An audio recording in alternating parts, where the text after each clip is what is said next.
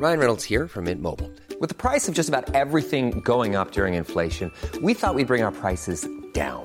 So to help us, we brought in a reverse auctioneer, which is apparently a thing. Mint Mobile unlimited premium wireless. Ready to get 30, 30, bit to get 30, bit to get 20, 20, 20, bit to get 20, 20, bit to get 15, 15, 15, 15 just 15 bucks a month. So, Give it a try at mintmobile.com slash switch. $45 upfront for three months plus taxes and fees. Promo for new customers for limited time. Unlimited more than 40 gigabytes per month. Slows. Full terms at mintmobile.com. Heraldo Media Group presenta la información y el entretenimiento que usted necesita para estar enterado, también en su descanso. Informativo El Heraldo Fin de Semana, con Sofía García y Alejandro Sánchez, por El Heraldo Radio, con la H que sí suena y ahora también se escucha. Los caminos de la vida no son como imaginaba. ¿Por qué no pones eso? Los caminos de la vida.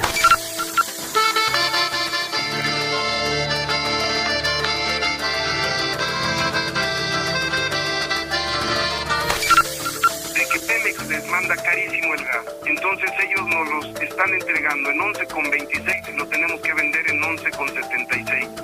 Margen de 50 centavos, para que lo escuche tu auditorio, es un margen inoperativo. Entonces todas estas ideas que han eh, circulado de que ahora es una epidemia de adultos y niños no tiene un sustento de evidencia en México ni en ninguna otra parte del mundo.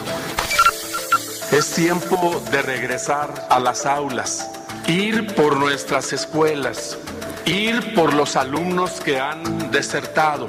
Son nuestra materia de trabajo, son nuestra fuente de empleo. a las poblaciones más vulnerables del país bienes y recursos que han sido confiscados ¿Por qué tendría que usar cubrebocas si estoy sano? Que usen cubrebocas los enfermos.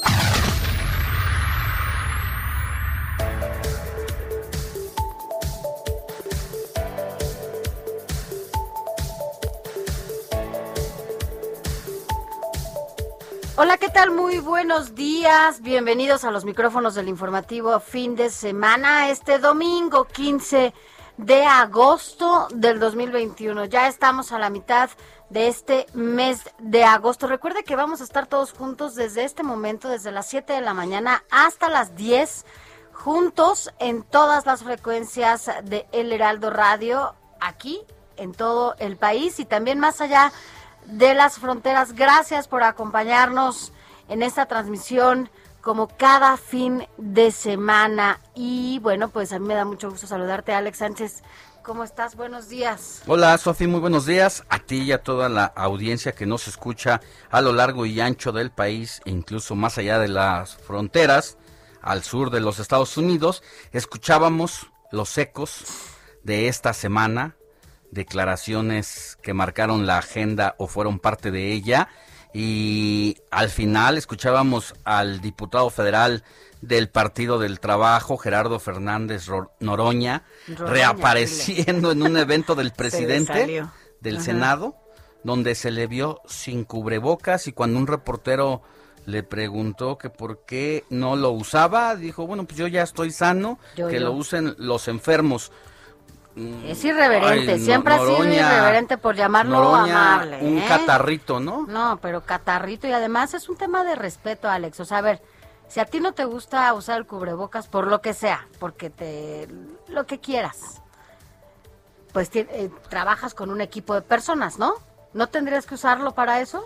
Pues estamos en una situación de pandemia donde no hemos aprendido nada en un año y medio y con tal de llevar la contra a, la, a lo establecido muchas veces, Sí. Noroña eh, es un irreverente, es un desobligado, es un político ay, que da, da cierto escosor a veces, porque se hace el gracioso, ¿no? Y en el afán de sus derechos y todo este asunto, eh, siempre quiebra las normas y mostraba su prueba negativa pero pues uno sabe que no son 100% confiables, ¿no? Claro. ¿Quién te decía que pues, no todavía eh, podía tener eh, el bicho y estar contagiando?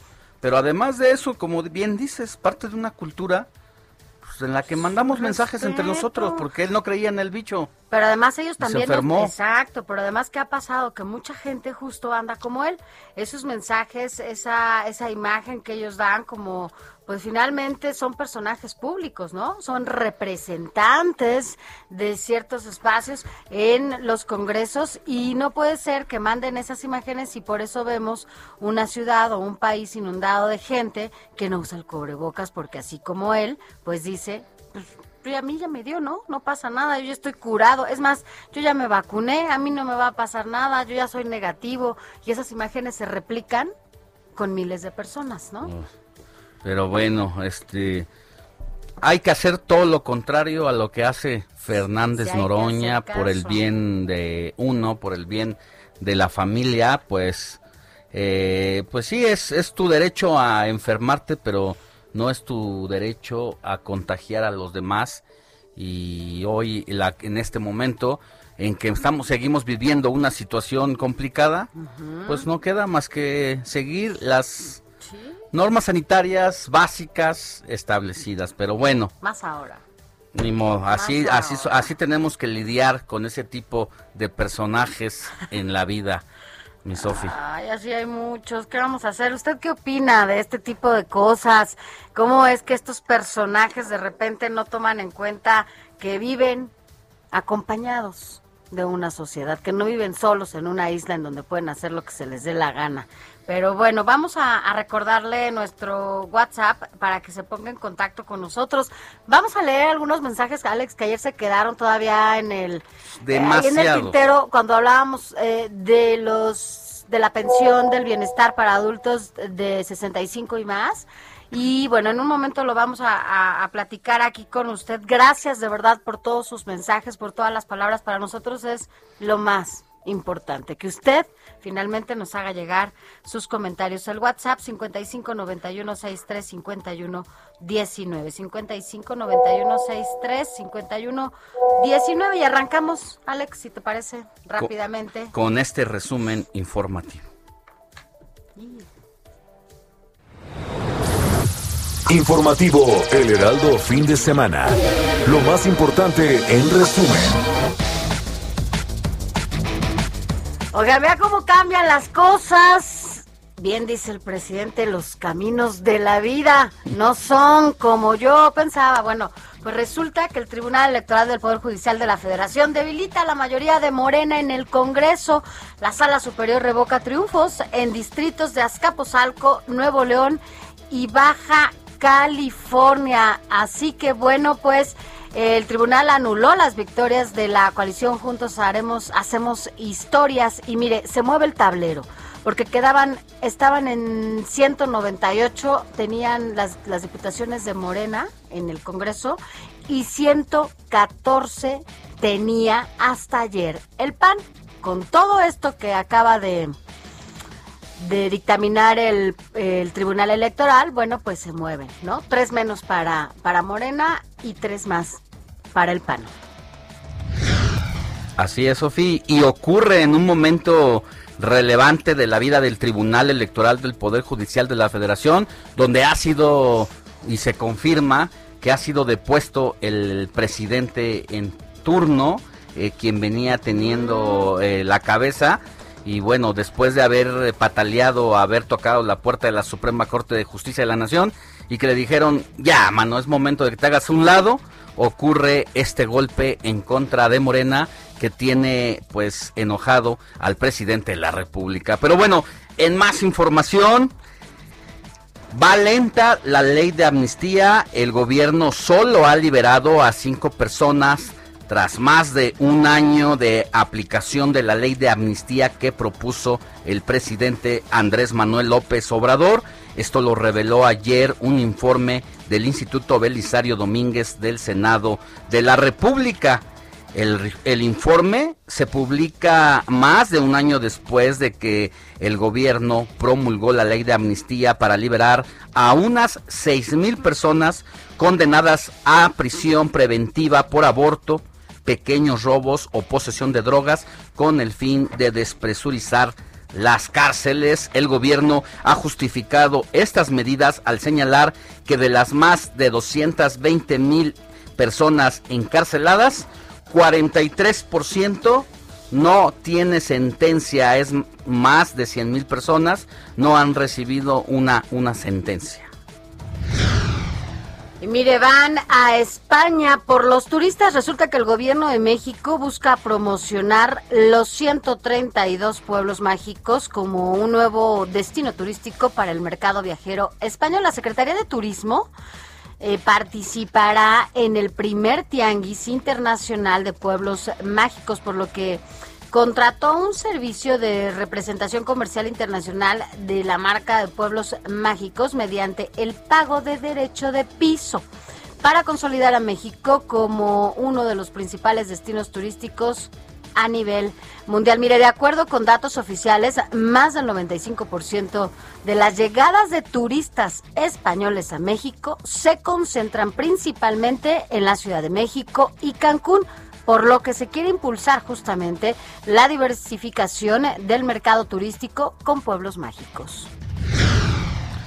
En más información, sigue el pleito entre las partes que están a favor del regreso a clases y las que definitivamente dicen no a clases en las aulas. En Michoacán, el Sindicato de Trabajadores de la Educación, el CENTE, sección 18, se sumó a la Coordinadora Nacional de Trabajadores de la Educación, la CENTE, y anunció que no regresarán a clases presenciales el próximo 30 de agosto porque sería jugar a la ruleta rusa ante la tercera ola del COVID-19. Y mire, luego de la de los usted no sé si te acuerdas Alex de este caso de cuatro policías municipales imputados eh, por el crimen de José Eduardo Ravelo en Yucatán. En Yucatán exactamente, que fueron liberados eh, el viernes pasado por esta Fiscalía General del Estado de Yucatán. Bueno, pues señala, señala esta fiscalía que apelará mientras el Ayuntamiento de Mérida dijo que se evitó una injusticia. El viernes, el juez de control Antonio Bonilla Contreras determinó que no vincularon a proceso de dichos, eh, bueno, a dichos personajes y que, bueno, pues recalcó que no se presentaron elementos de prueba suficientes. Esto solamente recordar, ¿no? El caso de, y recordar también que antes de su sepelio, la madre llevó a su hijo en un ataúd hasta las oficinas eh, del gobierno estatal pidiendo justicia por el asesinato de su hijo después de haber sido capturado por policías estatales y en un ánimo de limpiar la imagen de estos elementos se distribuyó un video eh, pues digamos que editado entre el momento de la detención, el traslado a, a las celdas, el momento que está en las celdas y su salida, pero hay una hora de video que no existe y que es donde pudo haber ocurrido todo lo que derivó en la muerte de esta persona, así que va a haber apelación por parte eh, del de la familia y de los abogados por esta situación porque a todas luces hay algo extraño ahí que no está aclarado. Y además incluso la mamá de José Eduardo se reunió con el gobernador. Eh, estuvieron ahí incluso un día antes o dos días antes de que se diera a conocer esta, esta determinación por la fiscalía, pero bueno, estaremos muy al pendiente de lo que ahí suceda porque efectivamente hay una hora de la que nadie sabe qué pasó y ahí puede ser el momento clave. Mire, y en información internacional, pobre Haití, porque otra tragedia se suma a sus desgracias y reviven una pesadilla luego de que al menos hasta este momento 304 personas han muerto y cientos siguen desaparecidas después de que un potente terremoto sacudió el suroeste de Haití. Esto lo informaron autoridades que también eh, las, se redujo a escombros, iglesias, hoteles y hogares en la última tragedia que golpea a la empobrecida nación del Caribe, el sismo de magnitud 7.2 grados que fue seguido por una serie de réplicas se produjo a 8 kilómetros de la ciudad de Petitro de Naipes, a unos 150 kilómetros al oeste de la capital Puerto Príncipe y con una profundidad de 10 kilómetros. Ayer establecimos comunicación con la gente de la Secretaría de Relaciones Exteriores para ver si podíamos platicar esta mañana con gente de la Embajada de México allá en Puerto Príncipe, pero nos dijeron que era un poco complicada la comunicación y que tampoco estaban logrando establecer eh, conexión pues con las autoridades mexicanas allá un país de verdad que vive una pobreza inaudita y de la que nadie habla y de quien nadie habla en ese país, porque como no hay nada que disputarse, entonces está, en, el, olvido. No tuviera petróleo, no tuviera litio u otras riquezas naturales, pues porque ahí estuvieran presentes las grandes naciones como siempre. Así es, mi Alex. Y mira, vámonos a otro tema rápidamente antes de cerrar este resumen informativo. ¿A ti te gusta Miguel Bosé?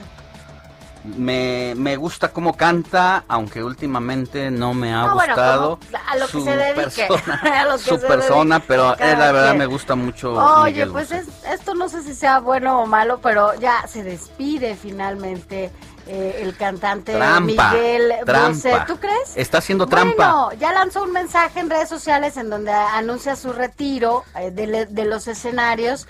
Y bueno, por, pues, por un mes y medio. Ay, bueno, pero pues de todas Ah, eso no retiro. Es como, ya lo lanzó. Es como el Chente que... Pero ya lo lanzó. Que Dios nos lo esté cuidando. Porque Chente decía, es que es la gira del... Es el último concierto de mi retiro. No, pero y hizo como 50 conciertos de retiro. Bueno, todos lo han hecho. no, yo no estoy diciendo que no lo hagan. Lo que estoy diciendo es que no nos vayamos con la finta, porque es parte de una estrategia mediática. No, ya lo declaró Miguel Bosé, que, se, que es el retiro pero para aislarse a escribir nuevas cosas. Ah, y entonces en mes y medio Los artistas aquí lo tendrás de vuelta. Reales tienen que irse a, pues ya digo, ya que estamos ya que estamos en concentrar. en tono de deberíamos estar en tono pues no es retiro, es una cuarentena de inspiración. No, pero a lo mejor tú no sabes a qué tipo de retiro se va. Ese es lo que no sabes, Sánchez. No, pues a ver, hay retiro. Tú porque pero nunca lleva te fuiste a un retiro. Feeling la ¿Tú porque nunca te fuiste Yo a un retiro? sí me he ido a, retiros porque también me, gusta la espiritualidad. pero de, de, una semana me fui yo nada más. Ah, ¿por qué tan poquito? Porque nada más necesitaba ah. una semana para meditar. No más. Para meditar bien las cosas. no mi, conciencia y mis pecados no eran tantos, no eran tantos, solo un poquito, la neta es que sí. Pero bueno, pues ahí vámonos a ver cómo le fue a los Pumas y cómo le fue un adelantito de lo más importante con la información deportiva. Muy buenos días, Sofía Alex y todos nuestros queridísimos radioescuchas, deseándoles un extraordinario inicio de este domingo para que cierren de la mejor manera su semana y por supuesto tengan todas las vibras altas para iniciar la siguiente semana. Pero no sin antes estar bien informados de todo lo que está sucediendo en el mundo de los deportes y por supuesto que aquí en el informativo del fin de semana en el Heraldo lo van a estar. Es por ello que más adelante les estaré platicando de cómo se sigue desarrollando la jornada 4 del torneo Apertura 2021 de la Liga MX, los resultados del sábado y los partidos que faltan aún por jugarse este domingo. La final tanto varonil en el ATP como femenil en la WTA del Abierto de Canadá, del Masters de Toronto, hablando de tenis, para que también no se lo pierdan este domingo. Y de igual manera, pues eh, ya comentábamos desde el día de ayer el estreno de la nueva temporada de la Liga de España y de Inglaterra, cómo le fue a los mexicanos, a Raúl Jiménez, cómo le fue al Real Madrid, cómo estuvo el Paris Saint Germain y de la misma manera hoy lo hace el Barcelona, el Atlético de Madrid, demás equipos que también ya los estaremos platicando muy a detalle y a fondo más adelante. Regresamos con ustedes, Sofi y Alex. Está bien, Adriancito, al ratito nos escuchamos otra vez. Gracias.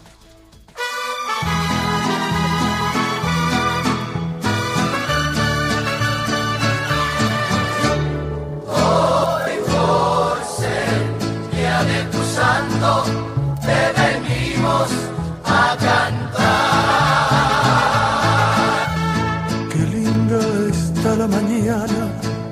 7 de la mañana con 19 minutos. Es hora de ir con Moni Reyes para que nos digas, mi querida Moni, a quién festejamos este dominguito y valga el espacio para resaltar una felicitación personal desde estos micrófonos del informativo de fin de semana para Diana Guzmán. ¿La conoce, Sofi? Me suena, me suena. Ahorita le mandamos todas las mañanitas de todo tipo.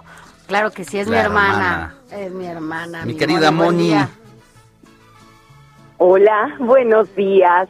Alex, Sofi, un abrazo a Dianita desde aquí con todo nuestro corazón.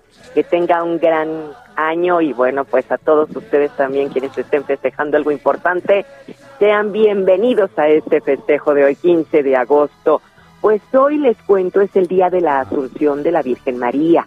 Este es un acto que el Papa Pío XII definió como un verdadero dogma de fe. La Asunción, les cuento, se refiere, se refiere cuando María subió al cielo al final de sus días sin morir y se trata de una de las celebraciones más solemnes de la Iglesia. El ascenso a los cielos de la Madre de Jesús se celebra, ¿saben desde cuándo? Desde el siglo VII, aunque hay quien considera esta festividad como heredera de una tradición pagana dedicada a la cosecha. Bueno, pues a la Virgen también se le conoce como la Virgen del Tránsito. ¿Por qué? Porque el término del tránsito al sueño o paso a la otra vida es precisamente la asunción. Así es que hoy le damos un abrazo a quien lleve por nombre María, Alipio, Estanislao y Simpliciano. Así de simple hay que ver la vida. Muchas felicidades, mi querido Alex, Sofía, amigos, a quienes lleven este nombre y otro abrazo más a Dianita. Gracias, mi Moni. Muchas gracias, Moni. Nos escuchamos más adelante. Claro que sí. Buen día.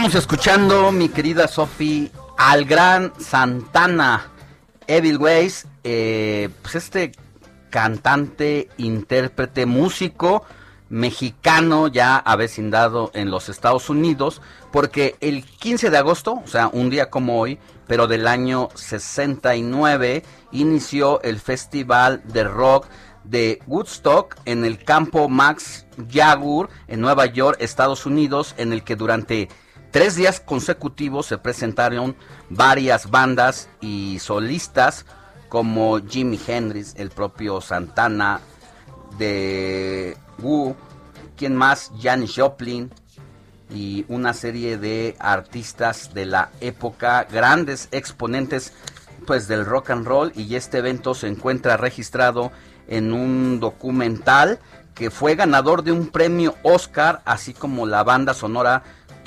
titulada Woodstock Music. Eh, este festival es considerado como uno de los momentos clave de la historia de la música popular, así como la consolidación de la contracultura de la década de los 60. Santana, un músico que dejó Jalisco para irse a vivir a los Estados Unidos y romperla desde muy temprano con los grandes exponentes del rock and roll. Escuchamos otro poquito de este jalisciense.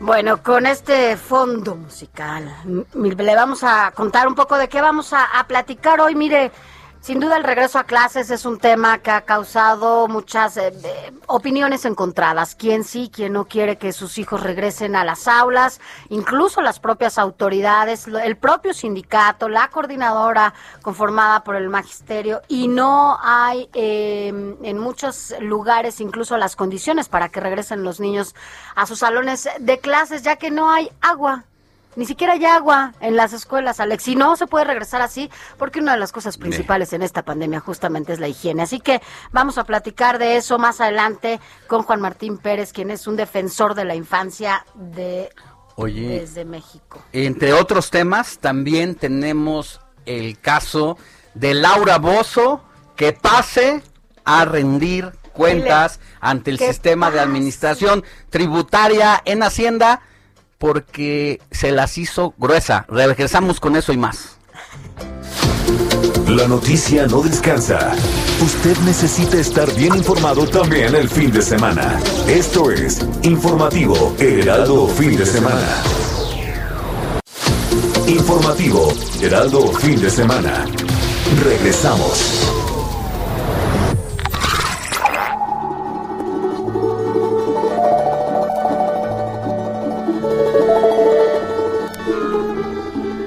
El 15 de agosto de 1924 nació el dramaturgo, guionista y director británico Robert Oxton Bolt, ganador de dos premios Oscar en la categoría al mejor guion adaptado por las películas Doctor Chivago en 1965 y Un hombre para la eternidad en 1966.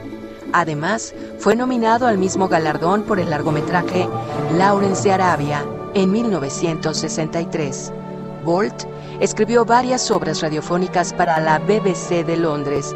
Además, fue autor de diversos guiones cinematográficos, entre los que se encuentran La generosidad de 1984, La hija de Ryan en 1970, La misión en 1986, entre otras.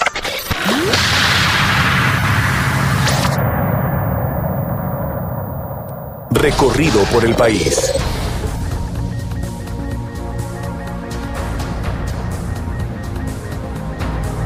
Siete de la mañana con 31 minutos. Gracias por estar con nosotros. Recuerde, esto es hora del centro del país y vámonos con algunos mensajitos, Alex, que nos han... Antes de empezar con nuestros corresponsales en distintos estados de la República. Leemos rapidísimo unos mensajitos porque la verdad es que desde ayer nos han estado llegando demasiados mensajes y se nos quedaron atorados algunos en relación, Sofi, a lo que... A la pensión del bienestar con los adultos de más de 65 años, porque justamente este ha sido un trámite que los ha tenido atorados, formados y sin respuesta pronto. Mira, nos escribe, por ejemplo, buen día, soy Marco Silva, 69 años, desde marzo de 2021 estoy tratando de registrarme para apoyo de adultos mayores, pero solo me han dicho que se comunicarán conmigo, que un servidor de la nación me llamará pura mentira. Así es, mira, hola, mi nombre es Rosa MC. Sí, efectivamente yo tengo tres números de folio y no aparezco registrada en ninguno, aparezco y me tomaron foto en la primera que es el de arriba, el de en medio, hablaron por el teléfono y bueno, pues finalmente nunca han tenido contacto con, con ella, Rosa María. Ayer les dimos una página, hay que recordárselas hoy, ahorita nada más la reconfirmamos para que usted tenga claro dónde puede ubicar eh, el módulo en donde puede tramitar su este esta tarjeta del bienestar porque es claro que no todos los adultos mayores pueden acudir a las instalaciones o a los módulos y hay algunas personas como los hijos o los hermanos que pueden ayudarle a sus familiares a, a pues a tramitar esta tarjeta y en, en general, casi siempre, Alex, con esta tarjeta del bienestar eh, de la pensión de 65 y más, van a las casas a hacer el trámite directo con las personas mayores, justo por eso, y más en esta época. Así que bueno, tenga mucho cuidado, eso sí, debe tener mucho cuidado, sobre todo porque es gente que antes de acudir a su casa, usted realiza un trámite para que se dé esta esta parte final. Así que bueno, pues tenga muchísimo cuidado. Escribe Orlando Laredo Solís, mi padre tenía la pensión el año pasado, pero iniciando el 2021 se la quitaron. A la fecha no sabemos por qué. Hemos hablado varias veces a la línea del bienestar y solo nos dan fecha y nunca llegan. Ya no sabemos a dónde ir para volver a darle de altas su pensión. Mi padre tiene 76 años. Mire, casos y casos como el de el padre de don Orlando Laredo eh, hemos estado conociendo, nos hemos querido comunicar con alguien de la Secretaría del Bienestar y nomás no nos dan la entrevista ni nos dan eh, el espacio para que despejen dudas de todas estas personas. Exacto, nada más queremos que nos ayuden justamente a resolver algunas preguntas para que pues no no estemos tratando de resolverlo nosotros desde este espacio, son la Secretaría quienes tienen las respuestas. Pero bueno, vámonos rápidamente a la información. Ahorita seguimos leyendo más de sus mensajes y, e insistiremos en lograr la comunicación con la Secretaría del Bienestar para que incluso vengan al estudio o hablemos con ellos vía telefónica y nos ayuden a resolver todo esto. Vámonos hasta Michoacán porque bueno, pues sin duda ya el regreso a clases es eh, también uno de los dilemas de este gobierno y bueno, pues ya lo dijeron, es un juego, eh, es jugar a la, a la ruleta rusa, según dice el Sindicato Nacional de Trabajadores de la Educación. Amanda Bautista, cuéntanos, tú tienes toda la información. ¿Qué tal? Con gusto de saludarlos. Eh, informarles que Michoacán, el Sindicato de Trabajadores de la Educación Sección 18, CENTE, se suma a la Coordinadora Nacional de Trabajadores de la Educación sección 18, que anunció que no regresarán a clases presenciales el próximo 30 de agosto, porque sería, como bien lo comentaste, jugar una ruleta rusa ante la tercera ola de COVID-19 y sus variantes que se viven en el país. Juan Manuel Macedo Negrete, dirigente del Comité Ejecutivo Delegacional de la D36, consideró que no se cumplen en este momento con las condiciones sanitarias para que los alumnos y docentes michoacanos retomen sus actividades de manera presencial. La postura de los agremiados de la CENTE es de esperar a que baje la ola de contagios de COVID-19 y por el momento el dirigente estatal señaló no vamos a retornar. Eh, comentó que existe un alto porcentaje de escuelas de educación básica en Michoacán que no cuentan ni con el servicio de agua potable, lo que los pondría en un riesgo que de no poder realizar lo elemental de limpieza personal y diariamente realizar el aseo de los salones, donde incluso en algunas escuelas que no tienen intendentes y son los propios niños y los docentes quienes cumplen con esas labores. Según los datos que han proporcionado los propios eh, el propio magisterio, señalan que de las 10.200 planteles un 40% está sin agua. Detalló que en lo que va de la pandemia entre sus agremiados cuentan con un registro de 200 maestros contagiados de coronavirus, de los cuales 80 fallecieron, y que tienen una gran cantidad de agremiados que son mayores a los 60 años, que padecen alguna enfermedad, situación que los pondría en mayor riesgo ante un retorno a clases sin las medidas necesarias. Macedo Negrete señaló que además entre los padres de familia existen dudas diversas que no han sido resueltas por la Secretaría de Educación Federal, entre ellas si a los infantes se les validará su ciclo escolar, aunque no asistan de manera presencial a clases. Y por lo pronto, también se prevé que los propios docentes hagan una encuesta entre los padres de familia la próxima semana para conocer su opinión sobre este retorno a clases de manera presencial.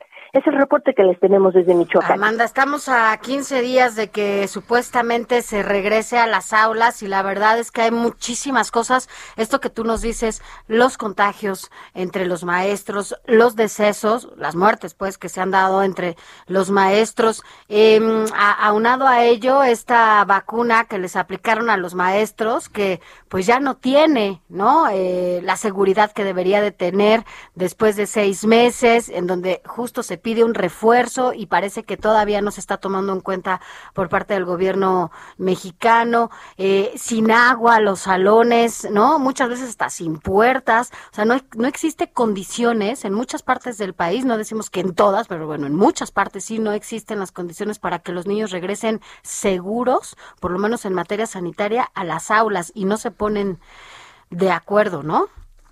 Así es, esto incluso comentarte que pasa en ciudades como Morelia. Podría pensarse que las condiciones de que no exista agua o de las malas condiciones eh, de falta de, eh, pues en las escuelas en general, no solamente se dan en las comunidades más alejadas. Eh, los docentes señalan que sucede en las cabeceras municipales, en las ciudades más grandes como Uruapan y Morelia, y que incluso eh, platicaron con las autoridades de la Secretaría de Educación en el Estado y que ellos consideran que durante este año y cuatro meses se perdió tiempo de que se pudieran pensar en todo este tipo de detalles y que obviamente pues les iban les iba a alcanzar este momento y sin tener el recurso económico para poder solventar que incluso pues eh, se pudiera contar con algunas pipas para poder eh, eh, cubrir esta parte de la falta de agua, pero que simplemente no hay un recurso, los padres de familia no cuentan con eso. Oye, y el gobernador de gira, ¿no? Todavía anda de gira. Efectivamente. Bueno. Aunado a Pues sí, así como no hay forma. Pero bueno, Amanda Bautista, gracias por tu reporte. Estaremos al pendiente de lo que haya suceda. Gracias. Tengan muy buen día. Gracias. A ver, Sofi, antes de pasar eh, con nuestra compañera Marta de la Torre, eh, para que nos hable precisamente de Colima y del caso del COVID, eh, quiero así como hacer unos apuntes en torno a lo que está diciendo Amada Bautista, porque es importante, es relevante y está tocando el punto central de la discusión. De, de, entrada decir que parte de la nota de lo que nos da Amada es que hay un rompimiento en este momento del Sindicato de Trabajadores de la Educación, el CENTE, porque su líder principal, Alfonso Cepeda Salas, acudió el, en el transcurso de la semana a Palacio Nacional a prestar su apoyo al presidente de la República y el regreso a clases presenciales a partir del próximo 30 de agosto. Sin embargo, la sección 18 de Michoacán rompe con su líder nacional y le dice momento a usted, momento al presidente, momento a la secretaria de Gobernación y a la secretaria de Educación Pública, porque aquí le va lo fino. 40% de las escuelas no tienen agua. 200 profesores han muerto de COVID-19. Se han contagiado. Eh, han no, hay, hay maestros que decesos de 200 personas. Eh, ahorita lo checamos. Lo checamos 60 años tienen un número importante de trabajadores. Y, con, y además, el dato que tú dijiste que es relevantísimo. Estábamos esperando por parte de los laboratorios que nos dijeran cuánto iba a tener de inmunidad la vacuna Cancino, que es con la que se trató al cuerpo médico, que está cumpliendo entre cuatro y cinco meses de que fue, eh, recibió la dosis de esta vacuna. Ya Cancino dijo, sí se requiere un refuerzo, se necesita. Si lo está diciendo es porque está en riesgo la primera dosis, eh, si no se pone la segunda.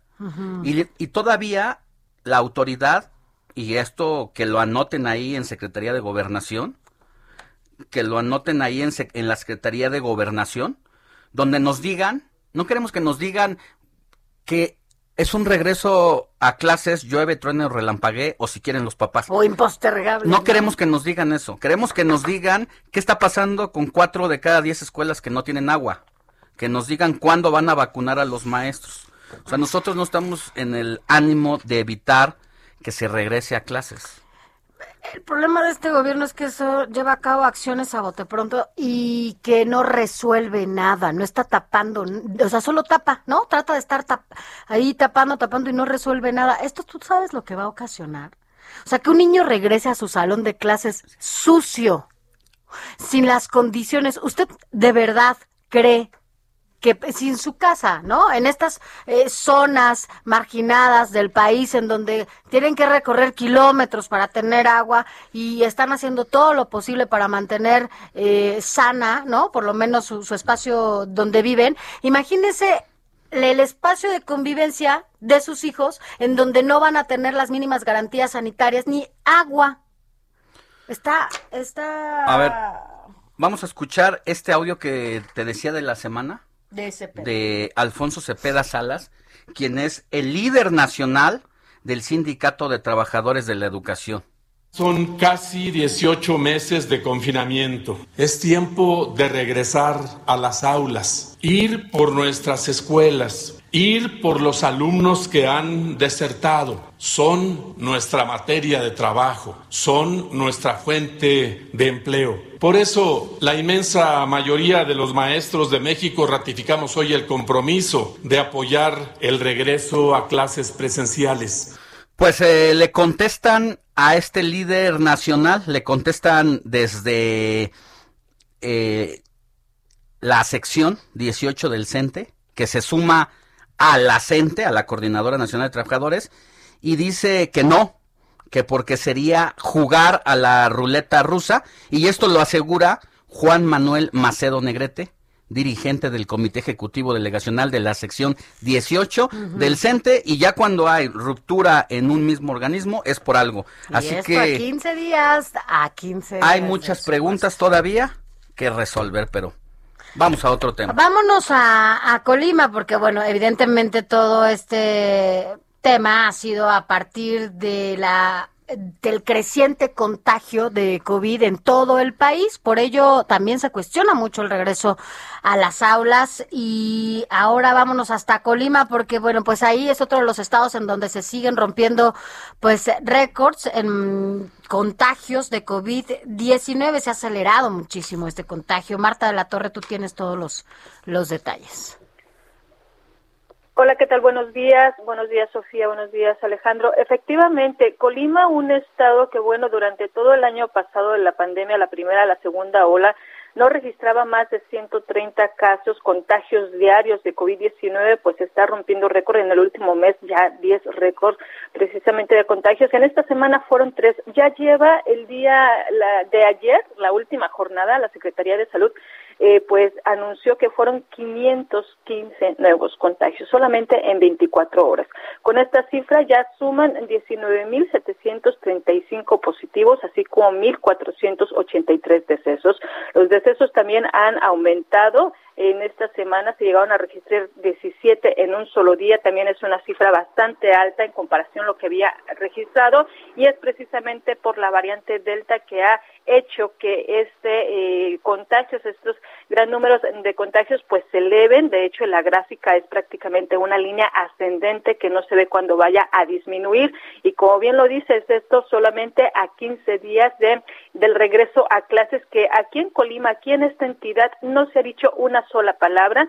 En, en el Heraldo Radio Colima, pues platicábamos con los maestros precisamente el viernes, donde nos confirmaban que las autoridades, ni la Secretaría de Educación, ni el gobernador les han dicho si vamos a regresar a clases presenciales, si van a continuar las clases a distancia, si va a ser modalidad lista. Eh, ni siquiera ellos lo saben, incluso ya los convocaron a que así hicieran la limpieza eh, de las escuelas. Les pidieron que eh, pues se apoyaran con los padres de familia ante la gran de contagios, los mismos maestros dijeron, mejor cada uno que se encargue de su salón y nos evitamos que vengan los papás porque definitivamente aquí las cifras son alarmantes.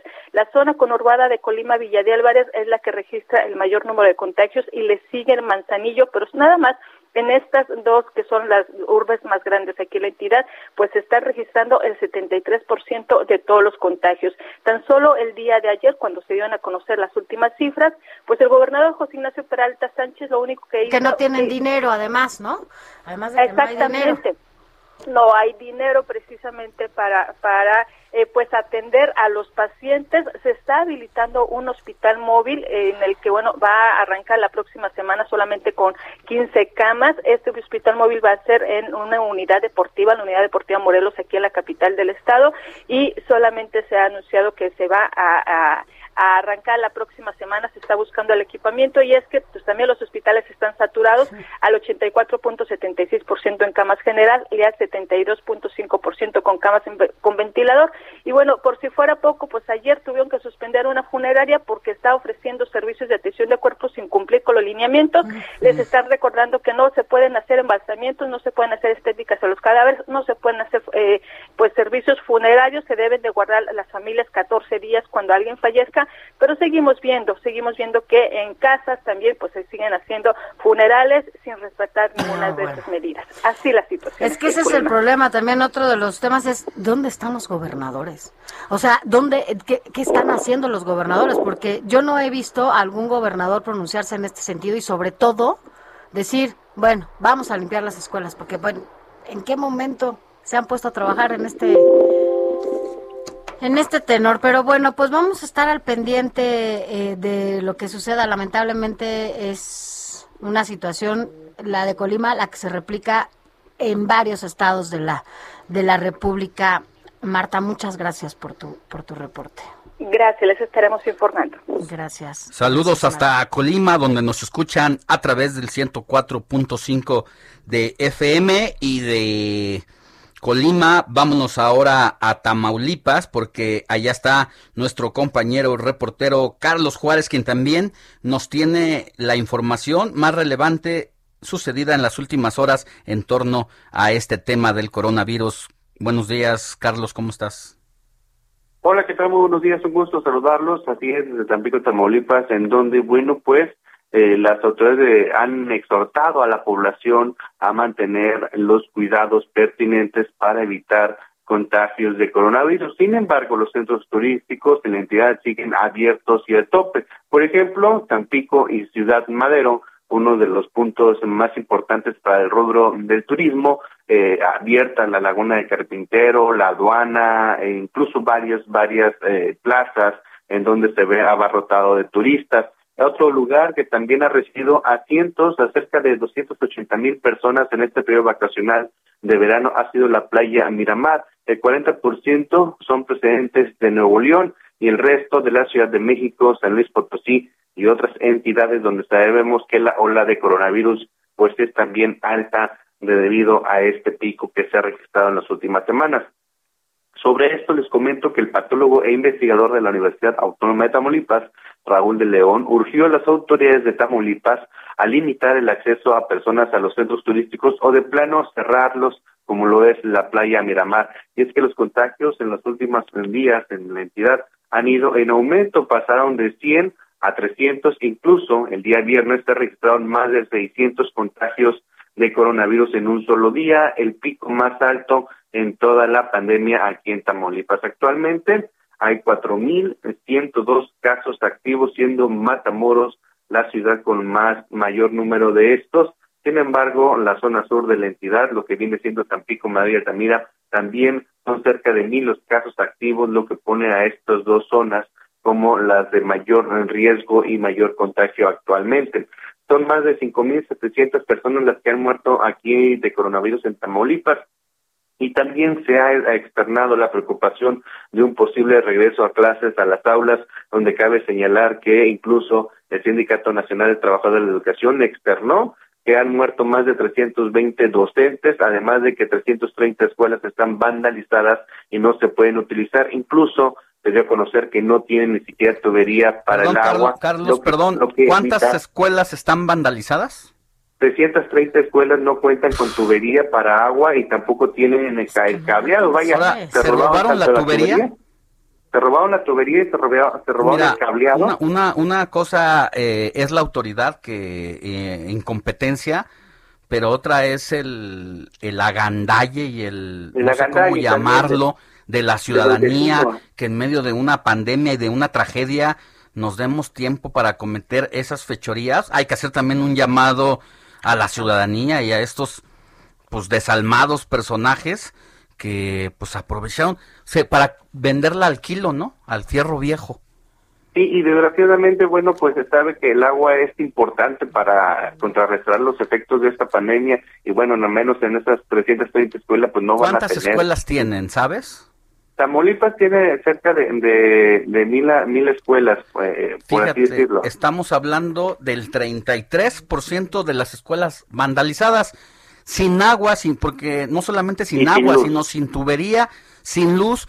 ¿Cómo carajos vamos a volver a clase? Es la misma tónica en cada estado del país con una situación como esta. Nos pones nos pones a pensar mucho y nos das mucha carnita para seguir discutiendo este regreso a clases.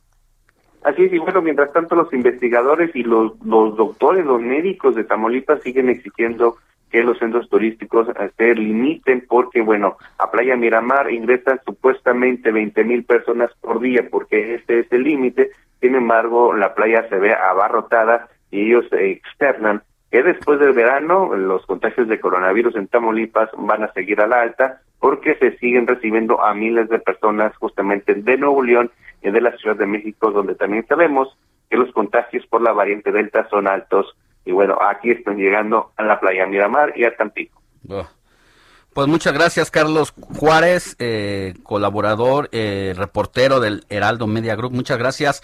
Y un saludo a quienes nos escuchan en Tampico a través del 92.5 de FM. Muy buenos días. Gracias. Oye, la verdad es que entre más estamos buscando y más estamos rascando, más bien metiéndonos más a la información de lo que tiene que ver con cada uno de los rincones en el país en donde se van a regresar a las aulas, bueno, pues encontramos más. No hay condiciones, no hay condiciones, señoras, señores eh, de la Secretaría de Educación Pública, gobernadores, ¿dónde están los gobernadores? ¿Por qué no están alzando la voz? Es más, ¿por qué no se están poniendo a, o no toman acciones para justamente hacer que los niños regresen seguros y seguras a las aulas? No hay condiciones y los gobernadores y los responsables, quién sabe dónde están. Sí, vamos, qué coraje. Pero bueno, vamos a una pausa y seguimos con más información. Le vamos a hablar de todo lo que está pasando en Haití. La noticia no descansa. Usted necesita estar bien informado también el fin de semana. Esto es Informativo Heraldo Fin de Semana. Informativo Heraldo Fin de Semana. Regresamos. En Soriana bajamos los precios. Ven y compruébalo. Aprovecha que en la compra de Melox, Sinuberase, Istiazil o gel antibacterial Vitascom, compras uno y llevas el segundo al 50% de descuento. Soriana, la de todos los mexicanos. agosto 30. Códigos seleccionados aplica sobre el mismo artículo. Aplica restricciones. Aplica en Hiper y Super. Noticias a la hora. Heraldo Radio le informa. 8 de la mañana en punto. En Michoacán, la sección 18 del Sindicato de Trabajadores de la Educación se sumó a la y anunció que no regresarán a clases presenciales el próximo 30 de agosto, porque sería jugar a la ruleta rusa ante la tercera ola de COVID-19 y sus variantes que se viven en el país. Este sábado la Secretaría de Salud de San Luis Potosí reportó 722 nuevos contagios de SARS-CoV-2 y 9 defunciones, por lo que la pandemia por COVID-19 ha cobrado más de 76 mil enfermos y 5 mil víctimas mortales. En Colima, la Secretaría de Salud confirmó que en la última jornada la entidad registró 515 nuevos contagios de COVID-19 y 5 fallecimientos, con lo que la entidad sumó más de 19 mil positivos y 1.483 decesos. En las instalaciones del Centro Universitario de Ciencias de la Salud en la Universidad de Guadalajara, se, este, se está llevando a cabo la aplicación de pruebas PCR gratuitas para la detección de COVID-19. Los centros de convenciones y los congresos tendrán permitido tener un aforo máximo de mil personas en la Ciudad de México. Esto de acuerdo con la Gaceta Oficial, quien informa que la medida inicia mañana lunes. Denuncian familiares que desde hace casi cinco meses el exalcalde del municipio de Tepetzintla y actual funcionario de la Comisión de Agua del Estado de Veracruz, Crescencio Vera Vidal, está desaparecido. El presidente Andrés Manuel López Obrador oficializó la creación de la Comandancia del Ejército Mexicano, que tendrá la coordinación de las Fuerzas Armadas. En el mundo, el presidente de Estados Unidos, Joe Biden, aprobó la ayuda inmediata para Haití, que sufrió este sábado un terremoto que dejó más de 304 muertos. Los servicios meteorológicos advierten también que la tormenta tropical Grace llegará a ese país mañana lunes por la noche o en las primeras horas del martes. En tanto, la Secretaría de Relaciones Exteriores informó que la Embajada de México en Haití está al tanto de la comunidad mexicana que vive en ese país tras el potente terremoto de magnitud de 7.2 grados Richter que se registró este sábado. Y si donde fui fue por tu cuerpo, si he sido noche fue tu noche quien lo quiso, si he sido beso. Miguel Bosé dijo adiós a los escenarios y a la vida pública. El cantante español anunció a través de su cuenta de Instagram que se alejará un tiempo a fin de dedicarse a proyectos que le merecen su interés, ya que espera crear nuevas canciones que pudieran en el futuro conformar otro álbum. Pero el proyecto más importante, dice, será una autobiografía que podría contener buena parte de su vida al lado de figuras que, como sabemos, fueron sus padres, el torero, y ella, actriz. infinitos y el universo era pequeño comparado con lo que éramos tú y yo. 8 de la mañana, 4 minutos. Le invitamos a que siga usted en la frecuencia del Heraldo Radio escuchando el informativo fin de semana con Sofi García y Alex Sánchez. Le saluda Mónica Reyes.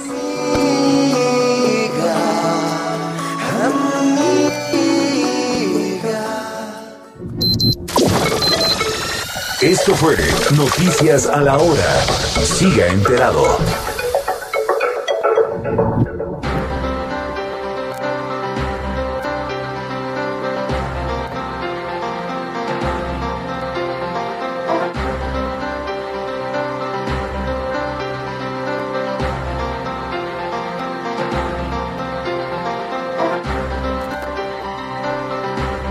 Gracias por continuar con nosotros. Son las 8 con 4 minutos. Gracias también por todos sus mensajes. La verdad es que en unos minutos los vamos a leer todos. Gracias, gracias, porque este espacio al final también es suyo. Ustedes lo hacen, ustedes hacen que nosotros sigamos aquí con ustedes platicando y sobre todo informándonos todos de lo que está pasando eh, en todo el país, pero también aquí en la ciudad de México, porque siempre quien tiene toda la información de lo que sucede en la capital del país es Carlos Navarro, porque, bueno, pues aquí se abre. Carlos, estábamos haciendo un recorrido por el país en torno a este regreso a clases y uno se pregunta qué va a pasar con los maestros y las maestras que regresen a las aulas, sobre todo cuando son mayores y cuando se había ya aplicado esta em, vacuna, la Cancino, en donde especialistas hablaban ya, incluso la propia el propio laboratorio hablaba de la importancia de una segunda dosis para aplicarla. Y aquí ya se abre esta posibilidad en la Ciudad de México de que los maestros reciban esta segunda dosis de Cancino. Cuéntanos de qué se trata. Buenos días.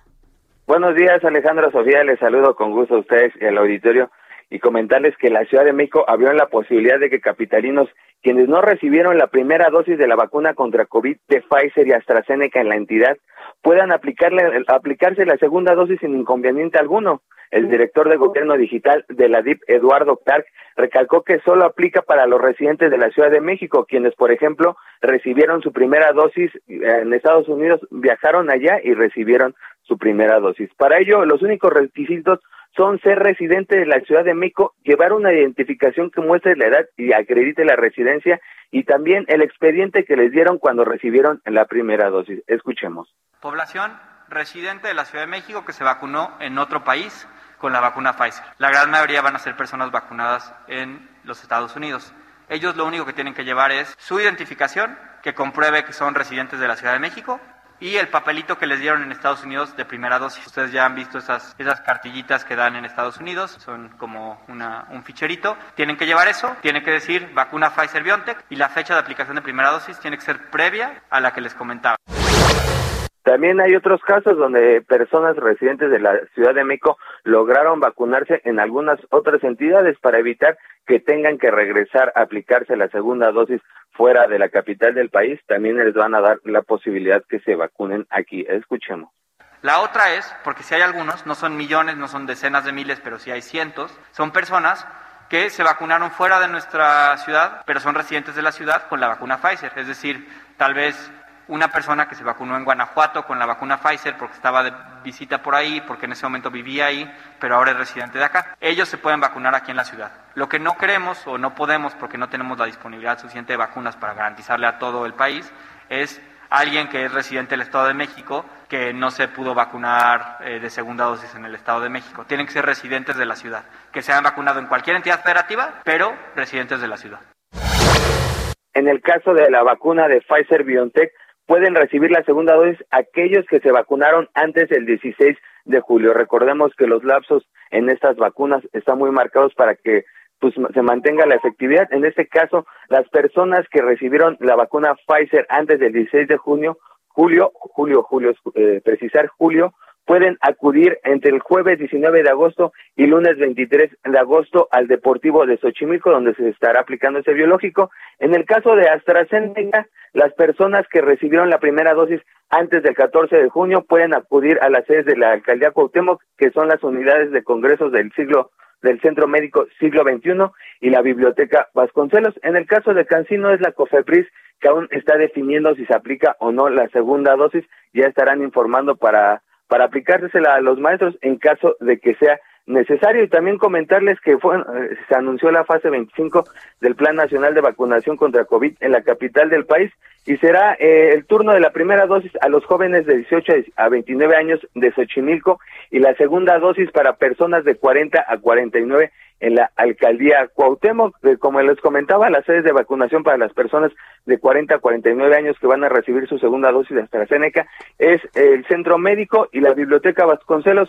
En el caso de los jóvenes de 18 a 29 años que van a recibir su primera dosis de Pfizer va a ser el Deportivo Xochimilco. En este caso es un tema especial porque prevén que pueden haber, este, abren la puerta también a los rezagados de más de 30 años que puedan aplicarse. El único requisito es que sean residentes de la Ciudad de México y que no hayan recibido la vacuna pueden acudir ahí. Así es que contemplaron eh, la, instalación de más de 100 células vacunadoras y también un colchón de más del 50% para que no veamos lo que ocurrió en primeras semanas cuando se vacunaron los jóvenes de 18 a 29 años de edad. Así es que bueno, aquellos rezagados de más de 30 años tienen todavía la opción de vacunarse. Aquellos que recibieron eh, su primera dosis fuera de la ciudad y no pueden regresar, por ejemplo, o simplemente le están ahorrando el viaje para que regresen a Estados Unidos, pueden aplicarse aquí la vacuna tanto de Pfizer como de AstraZeneca. Sandra, Sofía, la información Eso que, que dices de COFEPRIS es importante, ya estaremos revisando cuál es la decisión que se toma desde esta comisión para la segunda aplicación de, de, Cancino a los maestros.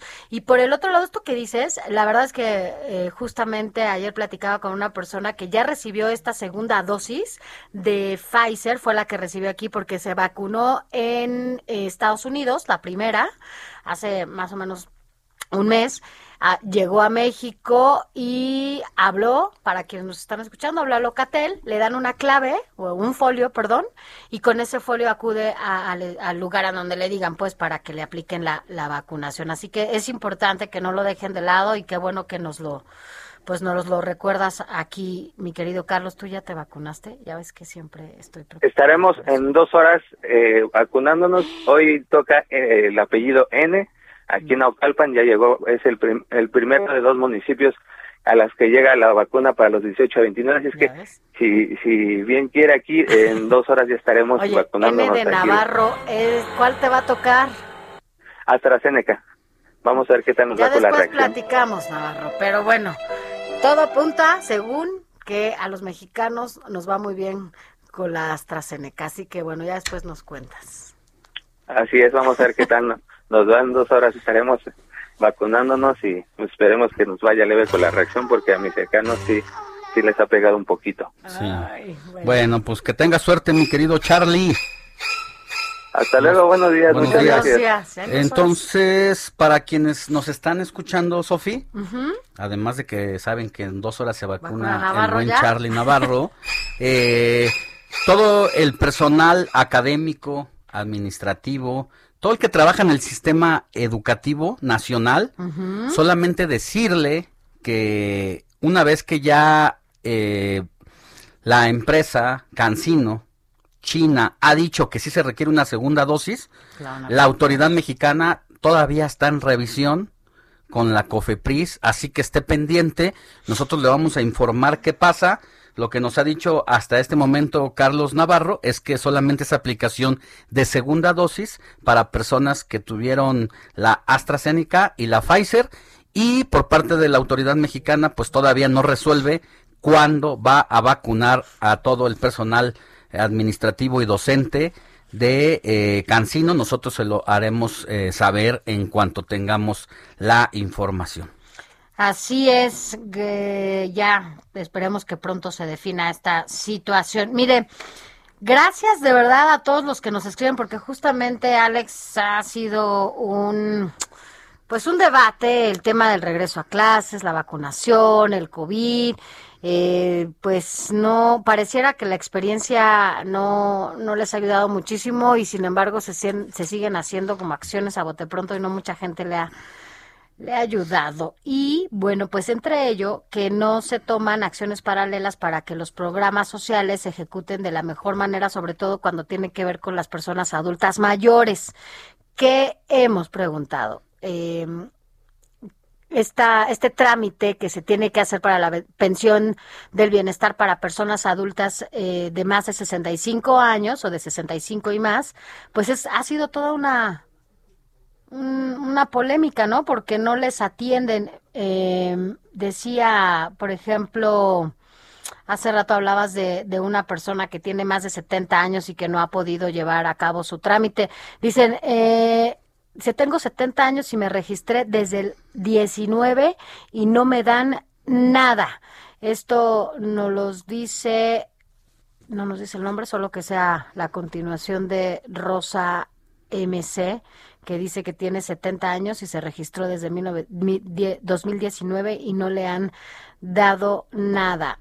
Vamos a recordarles el número de teléfono donde usted se puede comunicar eh, y la página es ubicatumódulo.gov.mx y el teléfono se los doy. El teléfono de la línea del bienestar 800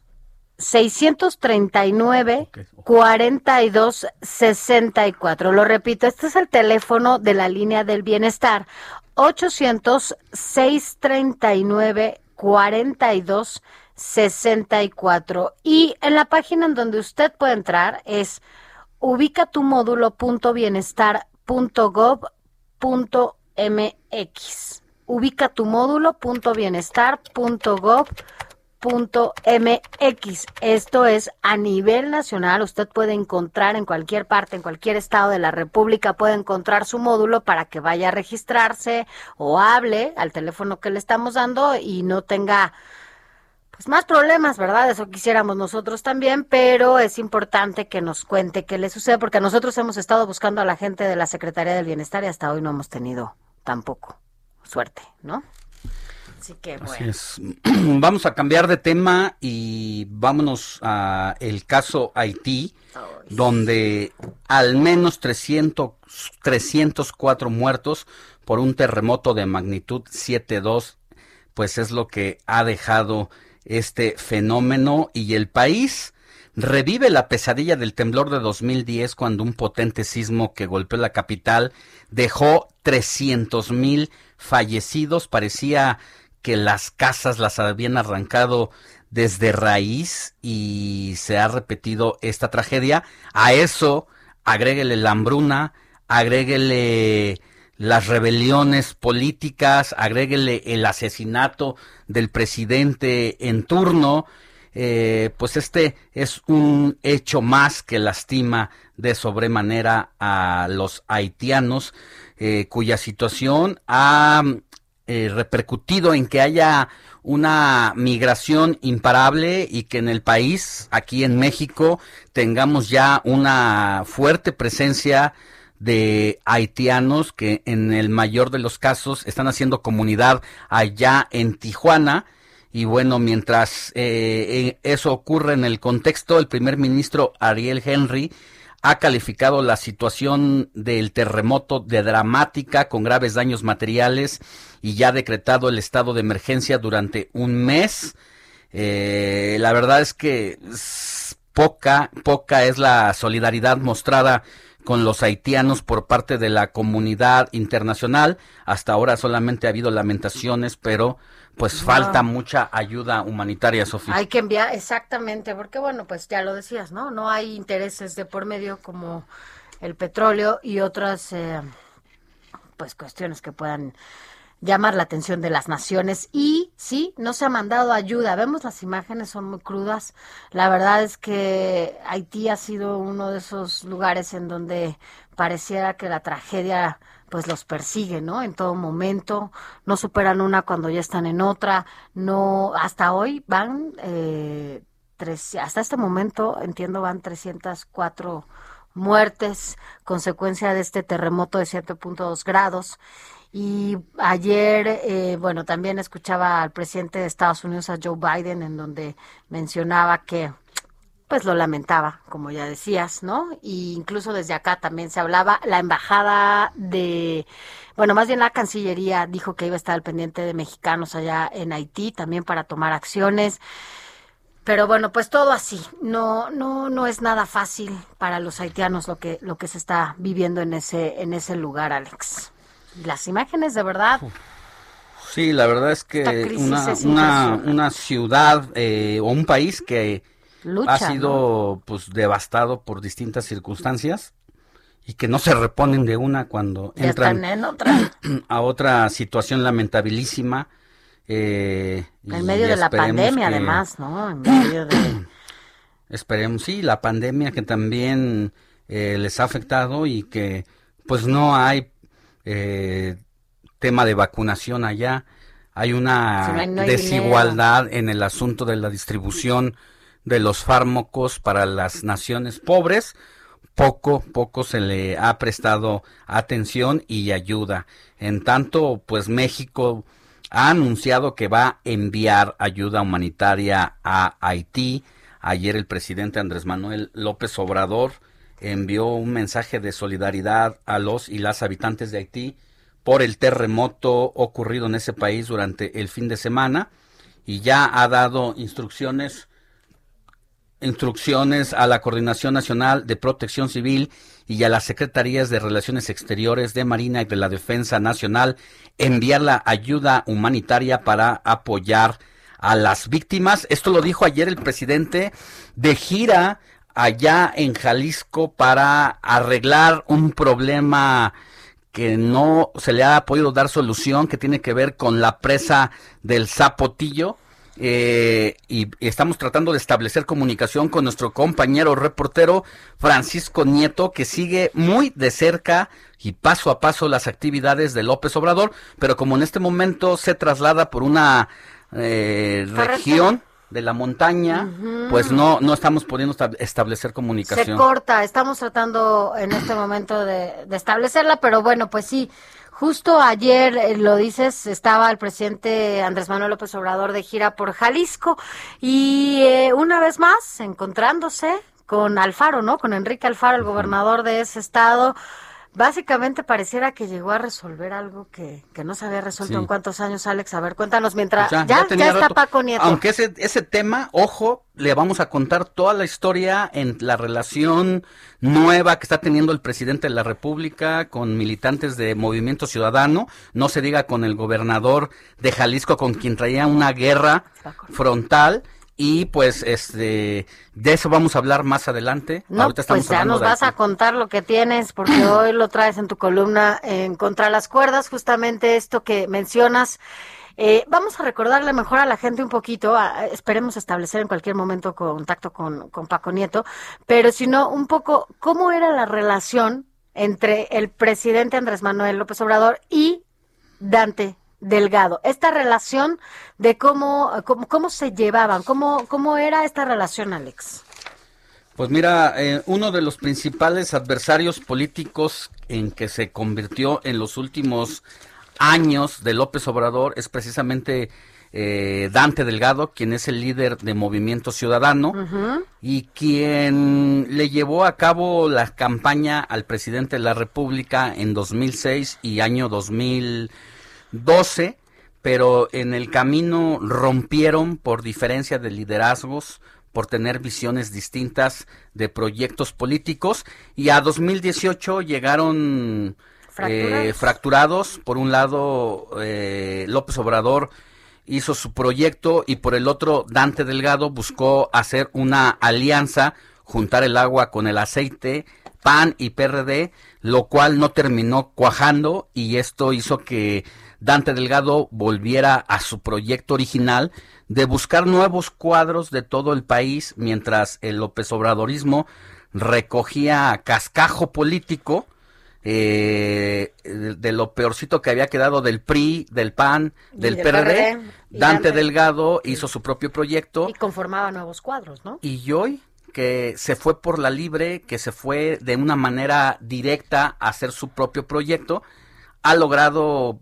posicionar a Movimiento Ciudadano y eh, está teniendo pues resultados interesantes. Tuvo más de tres, cerca de 3 millones y medio de votos este 2021, 7%, y parece convertirse en una oposición real y sola que no tiene alianzas como el PAN, PRD, PRI, que hay desconfianza entre ellos, no se sabe cómo va a llegar ese bloque al legislativo, legislativo exacto. porque puede tronar, y López Obrador está poniendo la mira a Movimiento Ciudadano ahora, y parece que le guiña el ojo a Samuel García, y al propio Enrique Alfaro. Después de las diferencias, ¿no? Traen un trato de amigos, tanto con Samuel García como con eh, Enrique Alfaro, y lo que ocurrió ayer, pues es prueba de ello. Le fue a arreglar un problema de la presa eh, del Zapotillo, y ahí aprovechó para pues hacer una política pública que le va a quitar el agua a los guanajuatenses y se la va a dar a los jaliscienses todo esto parece que López Obrador está haciendo el divide y vencerás, poner en praxis todo lo de Nicolás Maquiavelo, de traerse de su lado a estos dos cuadros importantes y lo que él hace, ¿no? Para poner contra las cuerdas al mismo tiempo a Dante Delgado. Interesante lo que está pasando, no le quitemos el ojo a la nueva relación de López Obrador con los de MC. Pausa y volvemos con más. La noticia no descansa. Usted necesita estar bien informado también el fin de semana. Esto es Informativo Heraldo Fin de Semana. Informativo Heraldo Fin de Semana. Regresamos. En Soriana bajamos los precios. Ven y compruébalo. Colgate triple acción, tu pack de 125 mililitros, la bajamos a 34.90. Y champús o acondicionadores Pantene o Head Shoulders de hasta 750 mililitros a 70 pesos cada uno. Soriana, la de todos los mexicanos. Agosto 29. Aplica restricciones. Aplica en Hiper y Super.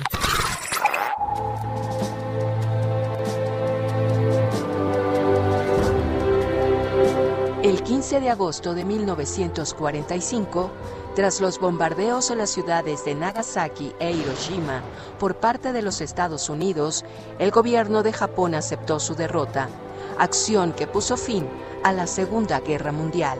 Este conflicto bélico inició el 1 de septiembre de 1939 con la invasión de Alemania a Polonia Después de seis meses de intensos bombardeos en al menos 67 ciudades japonesas, la bomba nuclear llamada Little Boy fue arrojada sobre Hiroshima el 6 de agosto de 1945, mientras que la bomba Fatman fue lanzada el 9 de agosto sobre Nagasaki. Con estos bombardeos, alrededor de 120.000 personas perdieron la vida.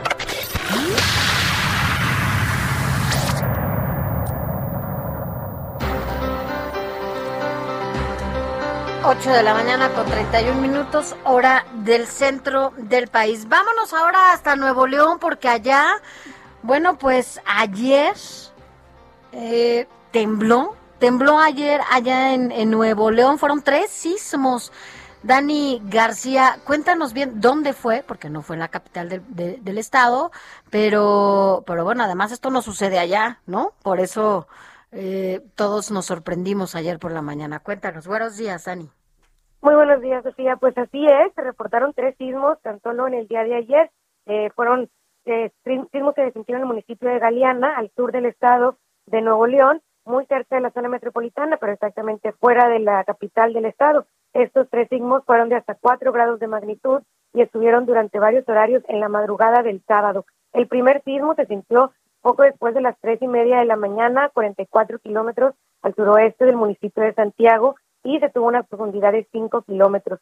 Posteriormente, a las 5 eh, con 16 minutos de la mañana, el segundo temblor se registró a 46 kilómetros al suroeste del municipio de Santiago, también con una profundidad de 5 kilómetros. Y el último sismo pues fue reportado a las seis y media de la mañana, tuvo una profundidad de 6 kilómetros y estuvo localizado a 36 kilómetros al suroeste de ese mismo municipio de Santiago. Y bueno, lo que informó Protección Civil es que los epicentros se ubicaron en las comunidades de La Esmeralda, Santa Anita del Peñasco y San José de la Marta eh, del, del municipio de Galeana. Y bueno, esto también se agrega a que el viernes, durante la madrugada, se sintió un sismo de magnitud 4.1 en el municipio de Cadereyta, con una profundidad de 5 kilómetros, con un epicentro a 27 kilómetros al noroeste de este municipio de Cadereyta, también fuera de la zona metropolitana. Cuatro sismos en dos días prácticamente, Sofía, es lo que llama la atención. Y bueno, haciendo un análisis rápido sobre el conteo que se ha tenido en este año de sismos al corte del 15 de agosto,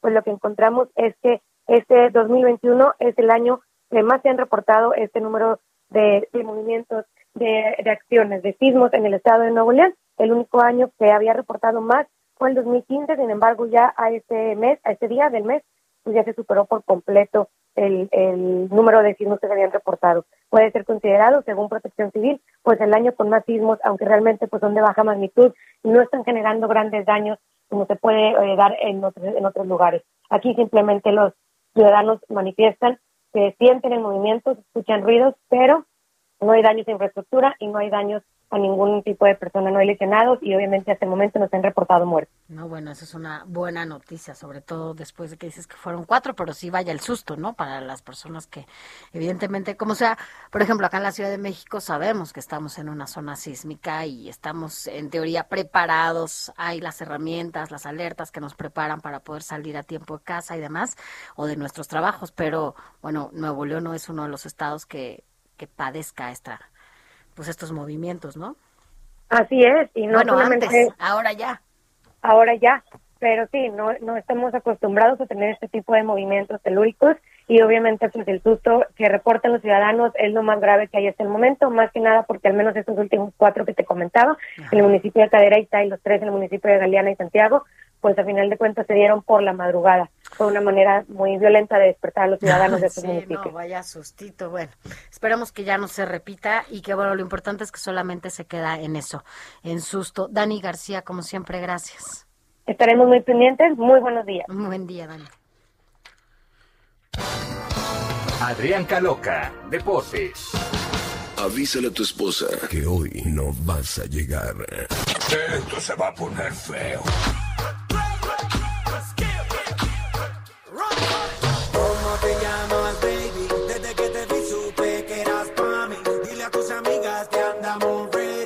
Estamos oyendo, mi querido Adrián.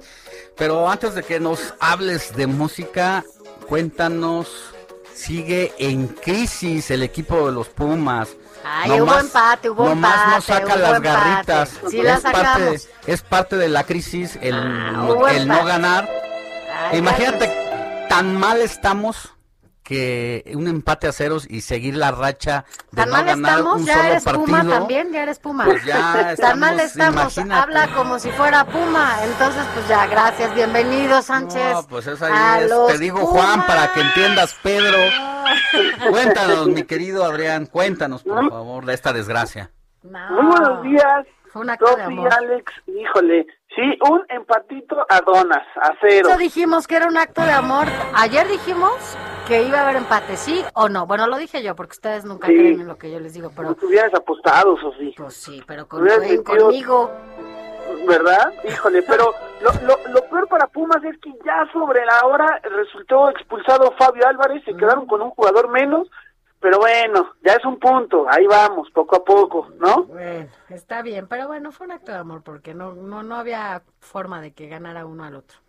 Exacto, exacto. Se escucharon y dijeron, vamos a hacer sufrir más a Sofi, vamos a reportarnos un, vamos a repartirnos, perdón, un puntito a cada quien.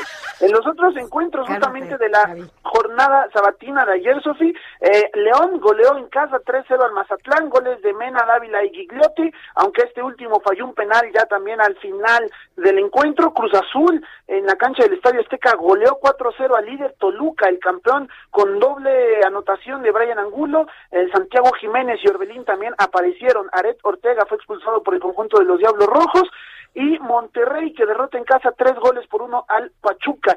Aquí lo sobresaliente es que Rogelio Funes Mori, este argentino naturalizado mexicano, anota doblete y con esto después de cuatro meses que le faltaba un solo gol para volverse el máximo goleador en la historia de este equipo. Es el máximo goleador ya en la historia de Rayados de Monterrey, superando al chileno Humberto Suazo. Le faltaba un gol, insisto, pero esta estadística ya la tenía pendiente desde hace cuatro meses.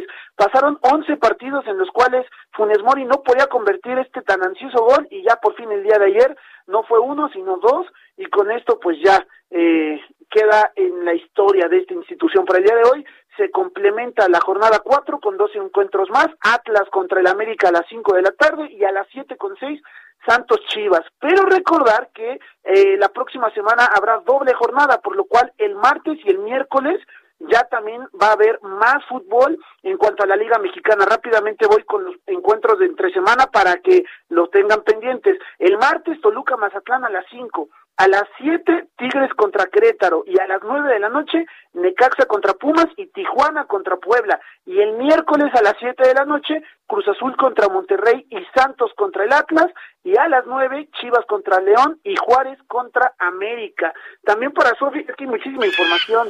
Qué caray con esto, ¿eh? Porque hoy, de verdad, este fin de semana estuvo lleno.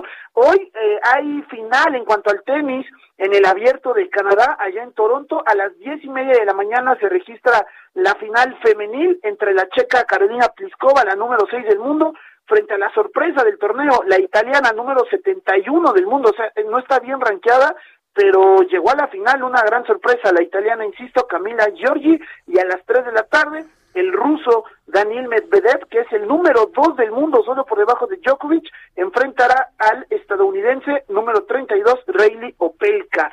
Esto en cuanto al tenis, muchachos. Y pues bueno, también hablan de fútbol internacional. Regresando al tema, ayer Raúl Jiménez hizo de manera oficial su regreso a las canchas tras más de ocho meses. Lamentablemente perdió 1-0 frente al Leicester.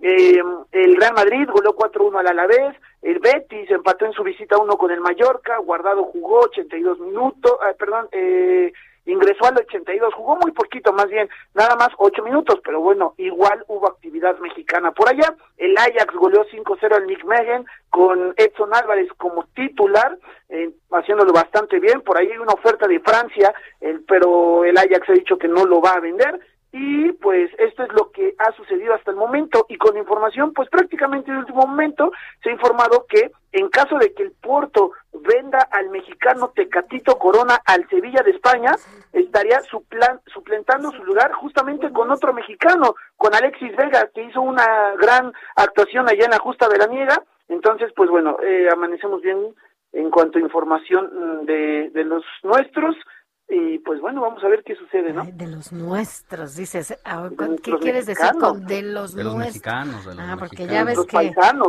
De los paisanos. Es que a lo mejor ya, ya nos salió gringa la Sofi, entonces por eso no tengo sé, una, no, no se sé, siente. tengo una nacionalidad oculta. Así como su preferencia eh, de- ¿Qué? de- deportiva, de futbolística. Qué bueno que no las otras. Oye, pero bueno, está bien. Vamos a, a ver qué sigue con nuestros Pumas. Como dice Alex, nuestros, ¿no? Nuestros Nuestros Pumas. Pumas. Tú di ya. Sánchez ya sacó el cobre y Mira dijo cómo que va cambiando Pumas. Sofi. ¿Cuándo dijimos, cuándo dije nuestros? no. nos pusimos, no estaba hablando como si fuera Puma hace rato. Caloca, Sí, tú no es puedes el- decir que no. Es, es, es el ironizar en una tercera persona No, donde te no. digo Juan No, no. para que entiendas, No Pedro. me digas Juan. No puede Soy Juanita niña, con niña. el la no la- el no triunfo de los Pumas, mi No, querido. fue empate con Querétaro. Yo Por dije eso, que no hay empate. ¿cuánta- ¿Cuántos partidos lleva sin ganar, mi querido Adrián? Pues ya van por ahí de partidos, partidos como tal, porque son alrededor de tres meses. Lo único es de que en la semana Tres meses. ga- en, en, en la semana ganaron. Estábamos Claro. hablando de que en liga no pueden, En pero liga, en la sí. semana ganaron este en penales allá Sí. en Orlando. Fue Sí, dramática pues la situación, como- pero Como un este partido fuera de la liga, es eh, pues no, no cuenta. en un torneo aparte, Exactamente. en la League Cup. Está bueno, mi querido Adrián, pues nos escuchamos nos escuchamos más adelantito. Claro que sí, Alex, un fuerte abrazo a todos. Bueno, pues ya, ya nos escucharemos y ya veremos cómo les van a nuestros Pumas, Alex, nuestros Pumas. Qué bien que ya estás de este lado.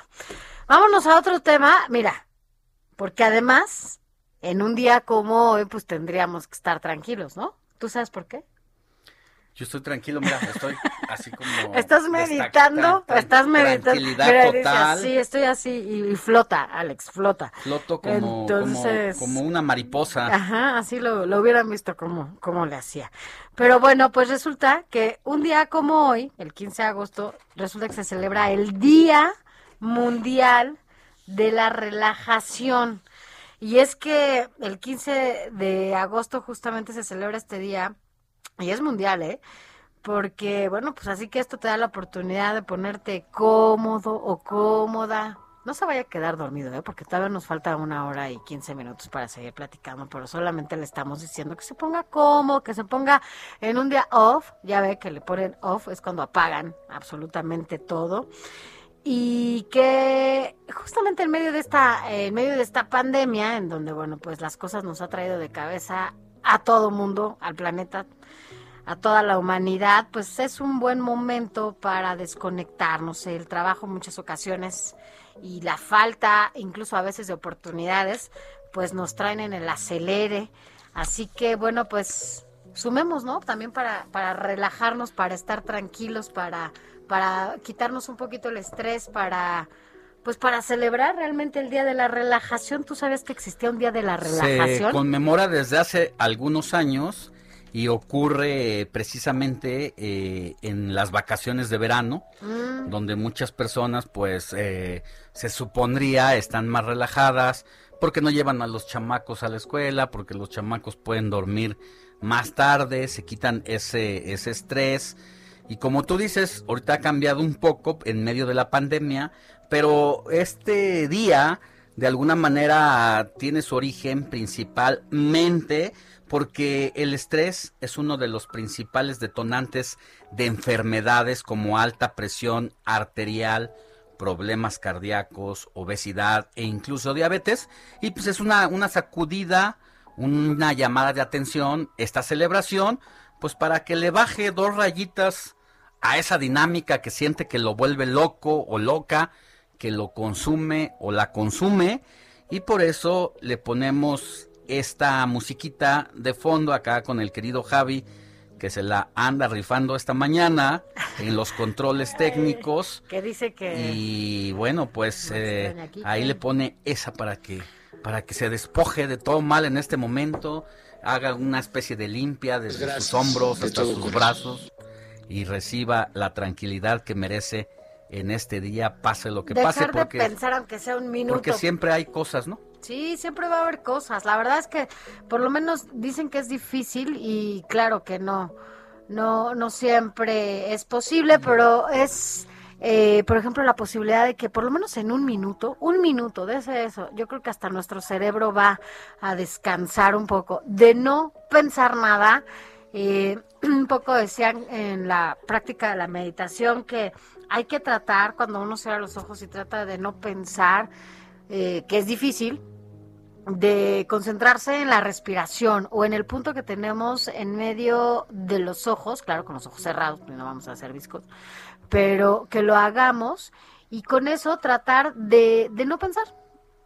Hágalo un minuto, un día, o de ese un minuto al día. Usted trate de hacerlo, de verdad uno a veces lo necesita para relajar la mente, para eh, pues descontaminarnos un poquito de tantas cosas que traemos en la cabeza, de tanto estrés, de tantas responsabilidades. A veces darse un respiro vale la pena y es una cuestión de salud. Recuerda que ahorita el tema de la salud mental ha ido, bueno, de mal en peor, sobre todo por el confinamiento y por todo lo que estamos viviendo. Así que, mire, hoy es un buen momento para hacer una pausa, sobre todo porque es el Día Mundial de la Relajación, es un buen momento para, para hacerlo. Dese un minuto nada más y trate de no pensar.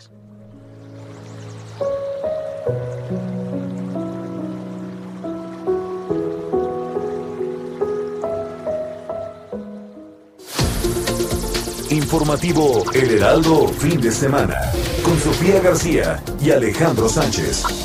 Síganos.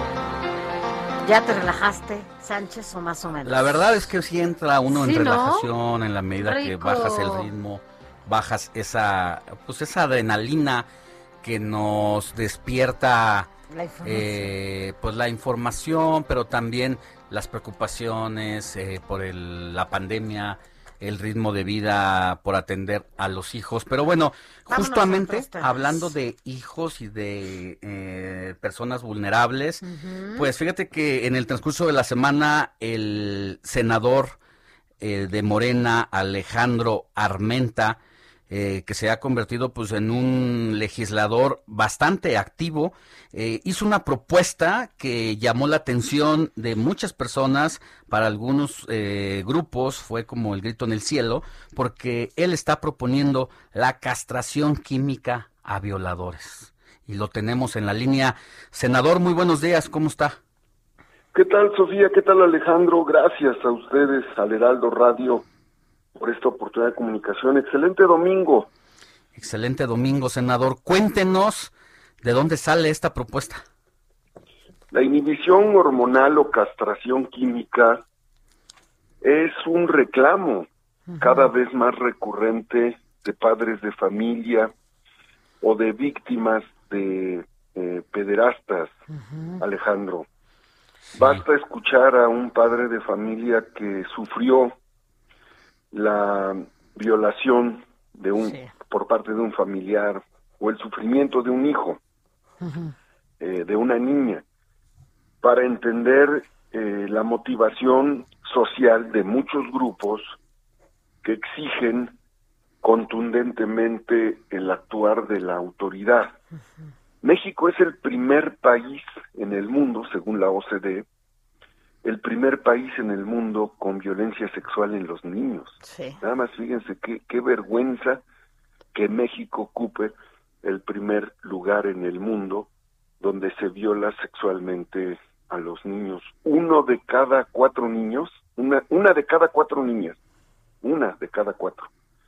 Y uno de cada seis niños en México, dice el INEGI, antes de llegar a la mayoría de edad son violados en nuestro país. Senador, y, y en este sentido, eh, de acuerdo a la propuesta que hace, ¿qué, ¿qué harán también? Porque hay leyes incluso en donde, en teoría, castigan, sancionan y demás este tipo de, de delitos. Em, ¿No se tendría que estar trabajando también y crear eh, los candados necesarios para no dejar ahí algunos vacíos, para que la justicia no se cumpla a medias, sino también trabajen de la mano con el sistema judicial, ¿no? Sin duda, Sofía, sin duda. Y eso, bueno, este, le corresponde a cada poder. Sí, claro. Y, y esperamos que los, los representantes del Poder Judicial realmente se pongan del lado de la víctima y no de los delincuentes, como sucede con algunos representantes eh, radicales, lamentablemente, del, defensores de los derechos humanos, porque por ignorancia se imaginan que la castración química es la mutación, la, la mutilación de un miembro, y no es así. La, la castración química o la inhibición hormonal es apenas un procedimiento médico, es el, es que al, al pedófilo, le- al delincuente sexual, le den un tratamiento médico para inhibir eh, la, la libido. O sea, es eso, inhibirlo.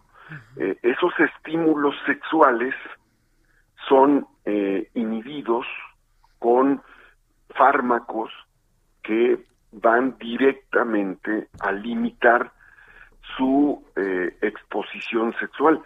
Se estima que en otros países esa, ese ímpetu sexual, ese impulso sexual disminuye de 50 a, a 7% en los violadores de menores. Sí. Está demostrado, está demostrado en otros países que exitosamente aplican la castración química, llamémosle inhibición hormonal para que no se sientan ofendidos algunos defensores No, Senador. radicales de derechos humanos.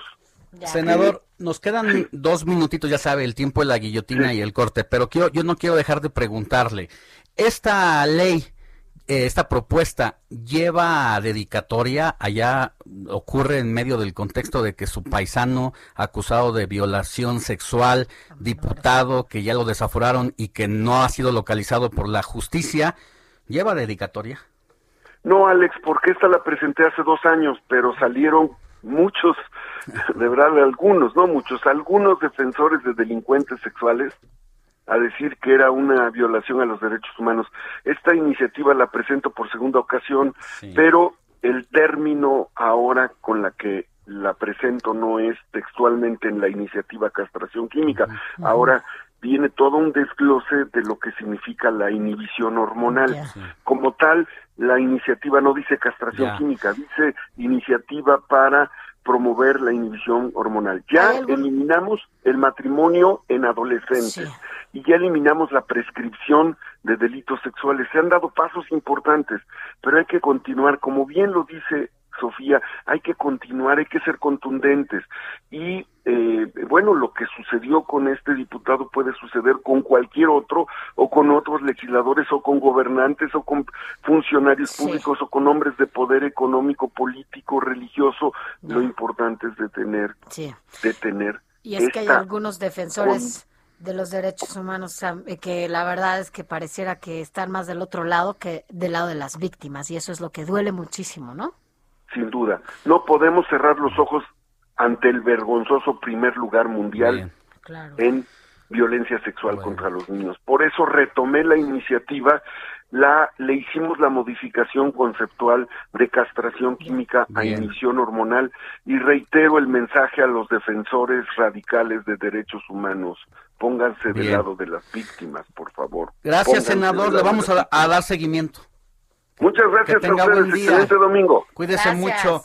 Nosotros vamos a una pausa y volvemos con mucha más información.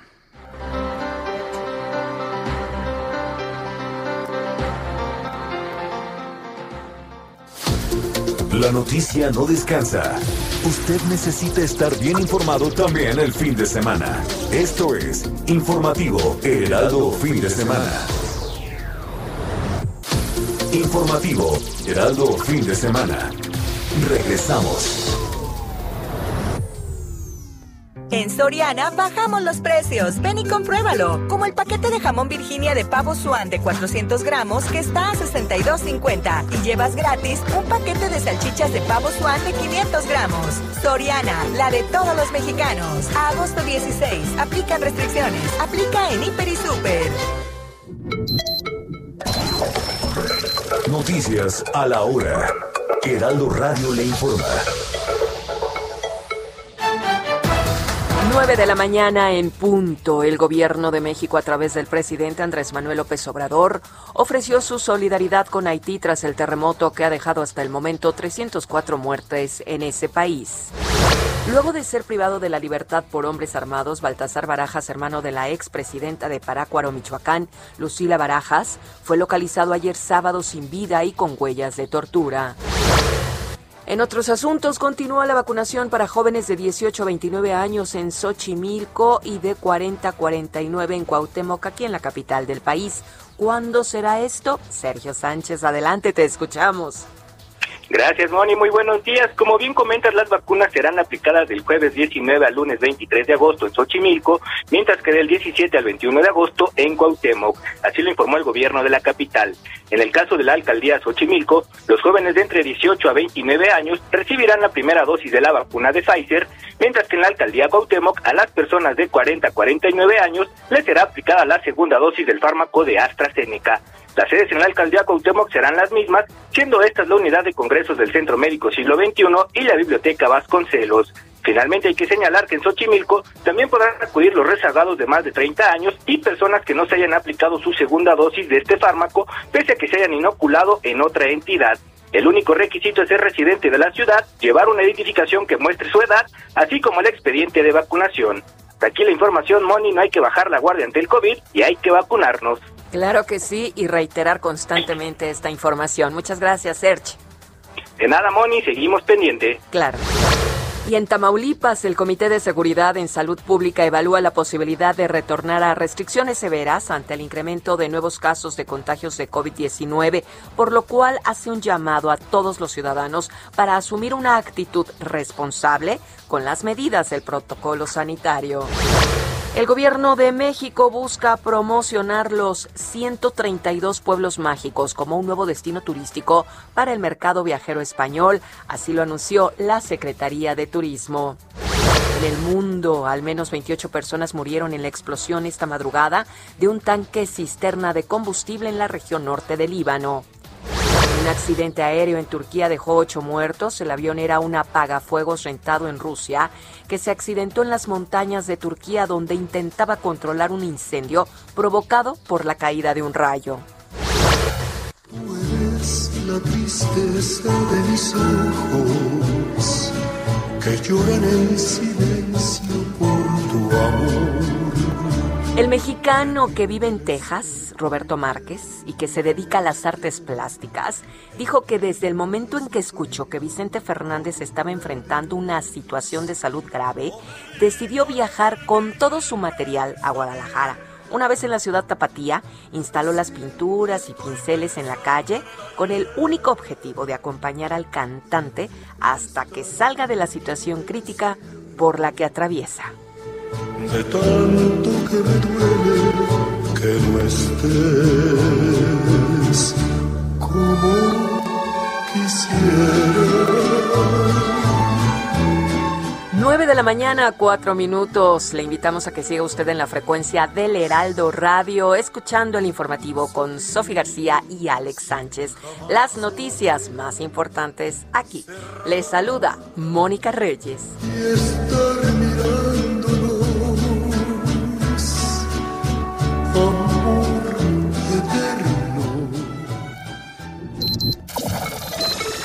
Esto fue Noticias a la Hora. Siga enterado.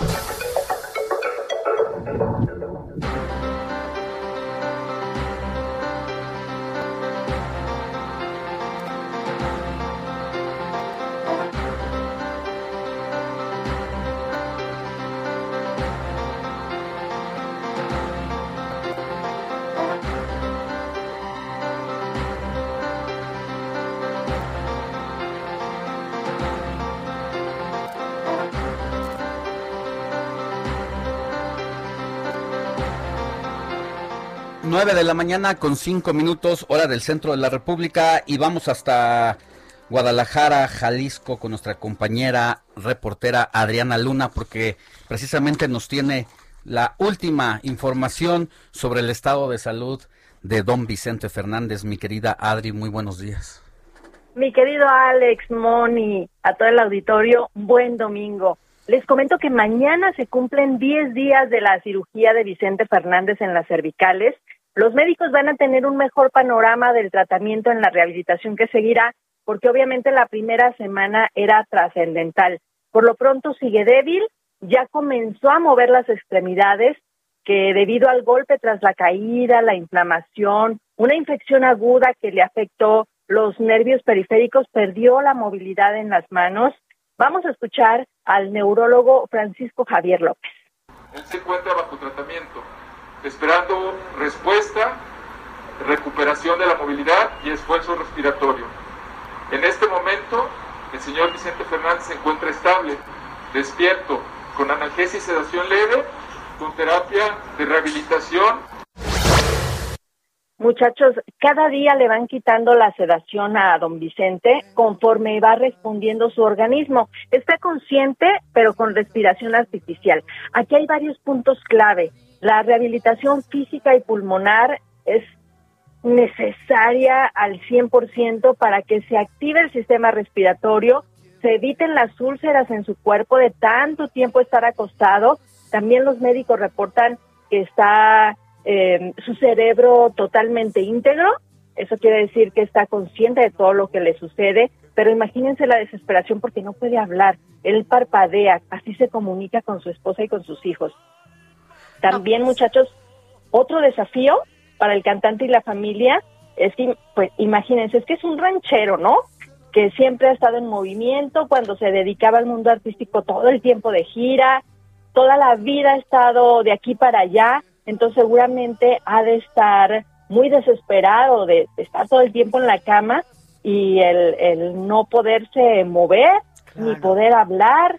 Eh, y también no debemos olvidar que estamos en pandemia. Entonces, hasta el momento se le reportan buenas condiciones de su sistema pulmonar, pero a los doctores les preocupa mucho que alguien le lleve el virus. Por eso, únicamente la familia nuclear puede visitarlo para disminuir los riesgos de contagio por el coronavirus, porque sería muy peligroso y todos tienen que cumplir estrictamente los protocolos. Y a su vez ellos también, como está este núcleo cercano a, a Vicente Fernández, pues no tiene que estar en contacto con otra gente, porque bueno, ya sabes que este virus se propaga con una rapidez impresionante, entonces no, no se debe correr ningún riesgo. Y lo que dices, mi querida Adri, es em, efectivamente, eh, Vicente Fernández siempre ha sido muy activo, incluso en esta gira que habíamos comentado de despedida, bueno, no sé cuántos conciertos fueron, porque no puede estar tranquilito, aún estando en casa, siempre lo vemos, ¿no? Eh, dando a conocer información, exacto, recibiendo a la gente. Y no, tranquilito, tranquilito, nunca ha sido don Vicente Fernández, a pesar de que, bueno, él había anunciado su retiro ya desde hace, pues, ya unos meses, un rato ya que no, no lo hemos visto, obviamente también por la pandemia en, conciertos, pero pues de verdad desde aquí deseamos que pues que se mejore, que se levante pronto, lo que dices también es interesante, ya empieza a mover algunas extremidades, sus pulmones están sanos y bueno, pues no hay que correr ningún riesgo. Sí, y en especial, mi Sofi, les comento que ayer fue el peor día de contagios de la pandemia aquí en Jalisco. Hubo 1.850 casos confirmados en 24 horas y 68 muertes. O sea, no es por nada la preocupación. Y los médicos adelantaron que solo los lunes y los viernes van a estar compartiendo con los medios de comunicación y todo el público un reporte sobre el estado de salud del paciente. Pues ahí está mi querida Adri, pues hay que hay que desearle que se recupere pronto don Vicente Fernández, un ídolo, eh, pues, de eh, ranchero mexicano, el típico, hay que decirlo también, macho mexicano, que pues ha sido eh, criticado también por sus comportamientos en ese sentido, ¿no? Porque no es lo mismo la sociedad de los setentas, de los ochentas, a las de la actualidad y bueno, pero independientemente de eso, deseamos que se recupere y ojalá, ojalá pronto pueda estar con su familia. Y, de, una generación, Alex, una generación que no puede estar quieto. Yo creo que ahí está el problema, ¿no? Bueno, el problema o, o más bien el, el punto, que él se va a desesperar muchísimo. Entonces, para controlarlo, pues también no por nada está en el mínimo de sedación, ¿no? Así es, mi querida Pues ahí te encargamos la cobertura de Don Chente y las buenas vibras para él y para todos los jaliscienses en esta pues eh, situación complicada del el COVID-19. Cuídate mucho, mi Adri. Les mando un fuerte abrazo, muchachos. Los quiero un montón y los admiro más. Igualmente, mi querida Adri. Abrazo hasta allá. Besos. También a mí me pasó yo por ahí tuve un amor que jugó con mi cariño.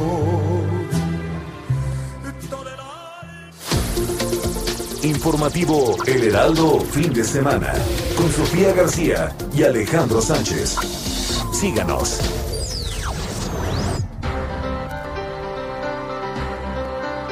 9 de la mañana con 11 minutos, hora del centro de la, del país. Gracias por continuar con nosotros. Mire, vámonos a otros temas. Rápidamente, uno de los sectores que también se han visto gravemente afectados por esta pandemia, sin duda, han sido el, comercio informal. Y bueno, pues ante esta situación, eh, justamente, los comerciantes del Centro Histórico de la Ciudad de México externaron su preocupación ante una eventual posibilidad de cerrar sus locales. Eh, esto es con los comerciantes que se encuentran justamente en las calles del centro de la ciudad. Estos locales, ellos sí tienen, sí tienen locales. Y esto sin duda también les ha pegado y muchísimo allá en el centro de la ciudad, pero de, de esta información quien tiene todos los detalles es Amado Azueta. ¿Cómo estás, Amado? Buenos días. Hola, ¿qué tal, Sofía? Buenos días, Alejandro. Buenos días. Efectivamente, el día de ayer salieron algunas imágenes de la calle de Madero que estaba hasta el tope, había muchísima gente y esto nos motivó a invitar a los comerciantes y empresarios a hacer un corte de caja para que nos platicaran cómo van las ventas estas últimas semanas.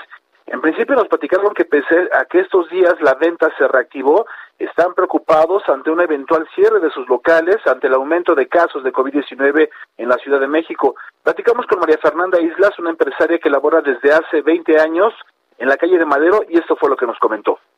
Eso nos llevaría a una ruina total y te puedo decir que si ahorita está abierto el comercio al 60%, o sea, si llegaran a abrir, o sea, cadenas fuertes, cadenas fuertes que son americanas están cerrando, ¿qué te esperas? O sea, si llegara a abrir, abriría el 10% empresaria que es momento en que no han podido pagar las deudas que contrajeron desde el año pasado. Ella dentro de sus conocidos tiene a 50 comerciantes y empresarios que han tenido que bajar sus cortinas y en la plaza comercial donde trabaja por lo menos hay 15 locales sin servicio y eso fue lo que nos comentó. Pues se fueron comiendo lo que tenían, lo poco que tenían y como la mayoría trabaja a veces con mercancía prestada, pues prácticamente tuvieron que regresar esa mercancía, ya no les alcanzaba pagar la renta, menos les alcanzaba a pagar un empleado y por esa razón ahora sí que dejaron el trabajo Muchos están desempleados de la gente que yo conozco. Otras personas se fueron al comercio informal porque no tuvieron otra opción. Los comerciantes del centro histórico de esta Ciudad de México colaboran estrechamente con el gobierno de la ciudad de varias formas. Por ejemplo, desde el viernes se instalaron repartidores de gel, de este gel higienizante, en cada esquina de la calle de Madero y los comercios pues reparten cubrebocas para que las personas puedan ingresar a sus locales. Los comerciantes saben que si bien la autoridad de la Ciudad de México ha manifestado su interés en no cerrar los comercios, porque estamos en semáforo naranja, desean que siga así, por eso harán hasta lo imposible para no volver a cerrar. Escuchemos a María Fernanda Islas aprobamos y le agradecemos a la jefa de gobierno lo que está haciendo por nosotros el no cerrar. ¿Por qué? Porque nosotros cumplimos con todas las medidas sanitarias. ¿Por qué? Porque nosotros como empresarios cumplimos con la vacuna que nos otorgó el gobierno, sanitizamos nuestros negocios. Aparte de eso, cumplimos con todas las medidas sanitarias como es la careta, el cubrebocas, el regalar gel y todo lo que conlleve y nos pida gobierno. Bueno, esa es parte de la desesperación de los comerciantes del centro histórico, pero finalmente todo está en manos de los visitantes, que los visitantes cumplan precisamente con todas esas medidas. Ellos están poniendo de su parte, el gobierno está poniendo de su parte, pero falta que la gente que se acerca al centro histórico, pues que lo haga con toda responsabilidad, si es que van a dar la vuelta, lo que sea, porque sí, los casos de COVID, y bien la autoridad dice que ya se detuvieron, los, los contagios continúan. Alejandro, Sofía. Pues sí, así es esto, ¿no? Y más en el Zócalo, ya ves las imágenes que hemos visto estos días, eh, desde el viernes está a, bueno, a reventar la plancha del Zócalo Capitalino y bueno, con ello también eh, algunas calles ahí aledañas. Entonces, bueno, pues no hay que bajar la guardia, hay que seguir usando cubrebocas. Esto sigue, la pandemia no ha terminado y los contagios cada vez son peor. Mira, eh, generalmente los fines de semana este conteo se reduce un poco en el tema de los contagios. Ayer fueron más de 23 mil personas que en 24 horas se contagiaron del COVID-19. Entonces, no lo bajemos eh, si no queremos que justamente golpee a la economía de, de, y a las finanzas, ¿no? Que sigan golpeando a las finanzas de toda la gente y a los comercios, estos pequeños comercios que hay ahí en el centro de la ciudad. Gracias y tú también cuídate, cuídate mucho, amado, amado. Ustedes también. Cuídate. Bye. Informativo Heraldo Fin de Semana con Sofía García y Alejandro Sánchez. Síganos.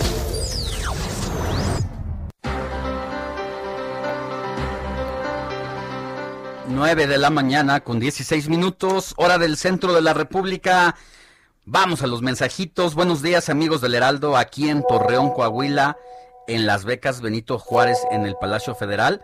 Su delegado que se llama Carlos Rodelis Rubio y su compañera de atención ciudadana, Leticia Ruiz, cobran muchas becas para ellos. Le dicen a la gente que ya están dadas de baja y no es cierto.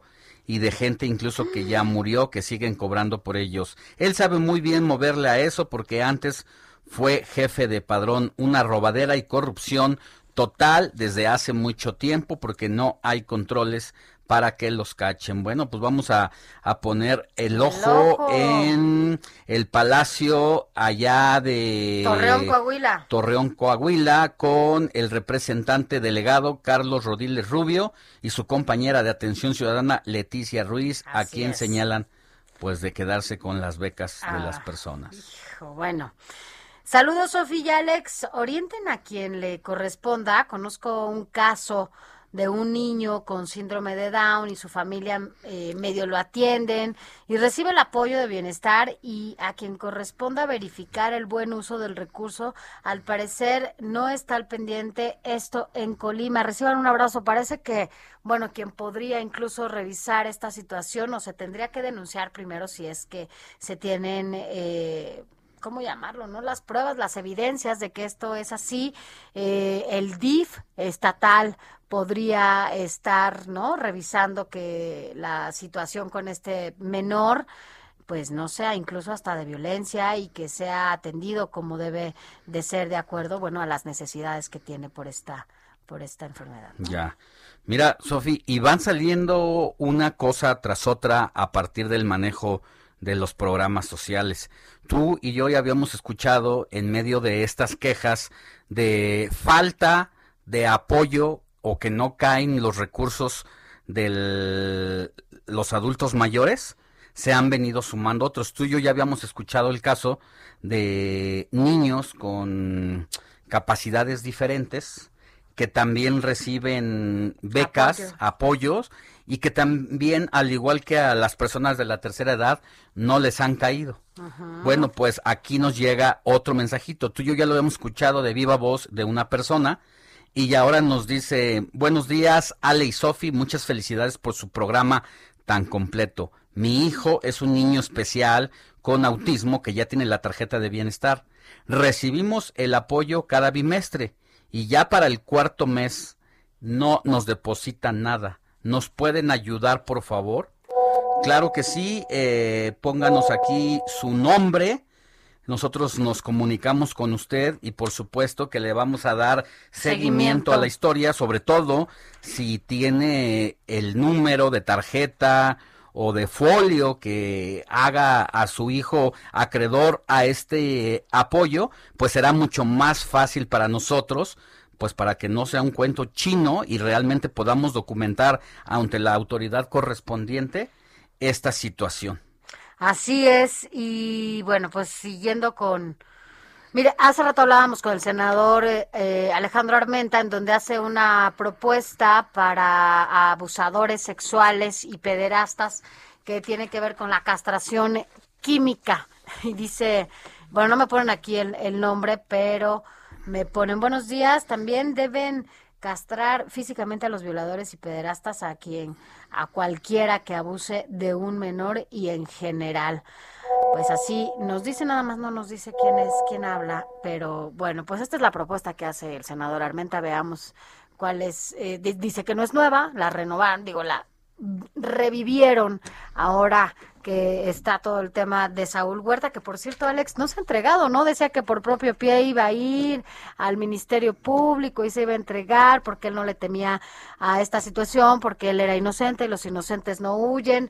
Y bueno, pues como siempre en el discurso nada más, pero no hemos visto que el señor Huerta aparezca. Han estado buscándolo en diferentes... Eh, direcciones que él dejó y nada. Entonces, bueno, pues esperamos que de nuevo el amiguismo aquí que tiene en diferentes espacios, en diferentes lugares, este señor poblano, no haga que pues le den más tiempo del que ya le dieron para que huya como Sí, otros del país. Vimos al, al pobrecito e inocente diputado entrando al cuarto de un hotel con un jovencito quien después como puede sale huyendo de la habitación y de repente aparece este pobre hombre en calzones, sin camisa, eh, pues después de haber estado con sus complacencias personales con este menor de edad cuya investigación la escuchamos eh, de principio a fin cómo está documentado todo en química, en huellas dactilares, toda la investigación de los peritos corresponde en tiempo, forma y denuncia del menor, que además eh, pues se pudo documentar en ese caso el testimonio de personas que pues eh, estuvieron en, otros momentos y además de este último menor en un hotel de la Ciudad de México eh, por parte de las de los policías por parte de quienes estaban al frente eh, de la administración del hotel. Y bueno pues todo todo apunta que este pobre hombre pues ha ha huido y que pues ahorita es un prófugo de la justicia el desdichado y no lo han podido capturar porque eh, sus amigos del el poder legislativo de Morena, eh, Ignacio Mier, el coordinador de estos diputados, le dieron toda la protección durante más de dos meses. Entre otros, claro. ¿No? Para que pudiera hacer y deshacer, ¿no? Eh, y pudiera tener tiempo de, de tramar precisamente esta escondite en el que se encuentra. No, y además también, o sea, sí, con todo esto que le han dado la posibilidad a él de hacer lo que se le dé la gana y las víctimas, eh, esta semana estuvo ahí justamente eh, cuando se llevaba el desafuero, la mamá del menor del que él abusó y sin embargo, bueno, pues así hacían caso omiso los legisladores de la urgencia que eh, era ya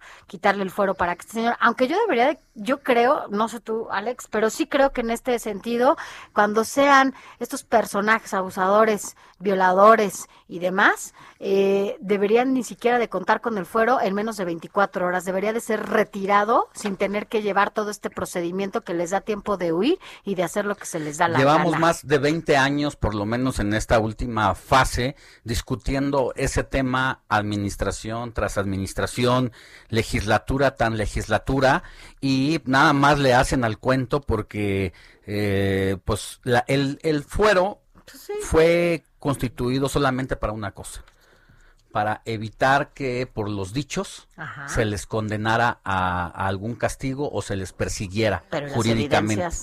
Pero no por casos como este tipo o por asesinato o de otra índole. Pero bueno, esa es una discusión que está pendiente. Vamos a una pausa y volvemos con más. Es mejor la noticia no descansa. Usted necesita estar bien informado también el fin de semana. Esto es Informativo Heraldo Fin de Semana. Informativo Heraldo Fin de Semana. Regresamos. En Soriana bajamos los precios. Ven y compruébalo. Laptop 13.9 pulgadas, Nokia 308, procesador Celeron con 64 GB de almacenamiento de 6.999 la bajamos a 4.999 más 12 meses sin intereses. Soriana, la de todos los mexicanos. Agosto 16. Aplican restricciones. Aplica en Soriana Hiper.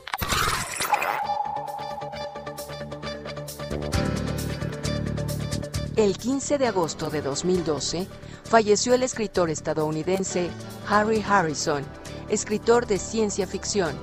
Es autor de la célebre novela Hagan sitio, hagan sitio, la cual recrea un futuro en el que la sobrepoblación mundial provoca una alarmante escasez de alimentos en el planeta. Harrison escribió más de 30 novelas, las cuales han sido traducidas en varios idiomas. La literatura de Harry se caracteriza por su agudeza y gran sentido del humor. Harrison fue nombrado Maestro de la Ciencia Ficción por la Asociación de Escritores de Ciencia Ficción Americana.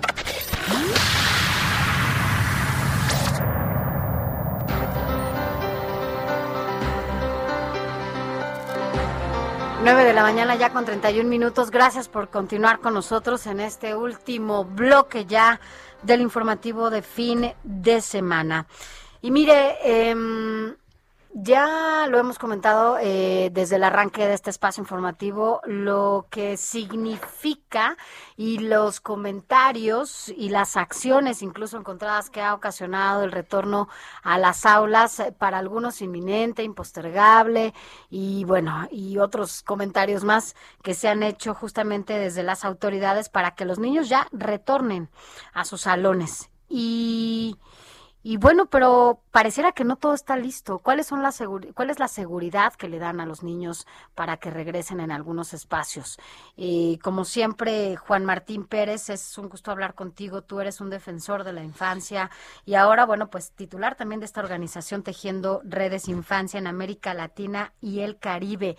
¿Qué te dice a ti este retorno a clases, que si bien es importante para la salud mental de nuestros niños y niñas, eh, también no hay las condiciones óptimas para que se den. Efectivamente, Sofía, muchísimas gracias.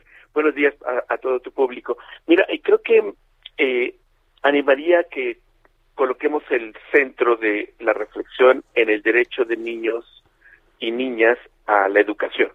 Desde ese centro podemos un poco analizar y tomar decisiones, porque lamentablemente este debate se está colocando en una dinámica de polarización y de un capricho presidencial. Y creo que desde ese lugar estamos perdiendo y sobre todo pierden los niños, las niñas y los adolescentes. Hay tres datos que es importante para, para que el público nos pueda dimensionar, Sofía. México es el último país que está intentando regresar a las escuelas.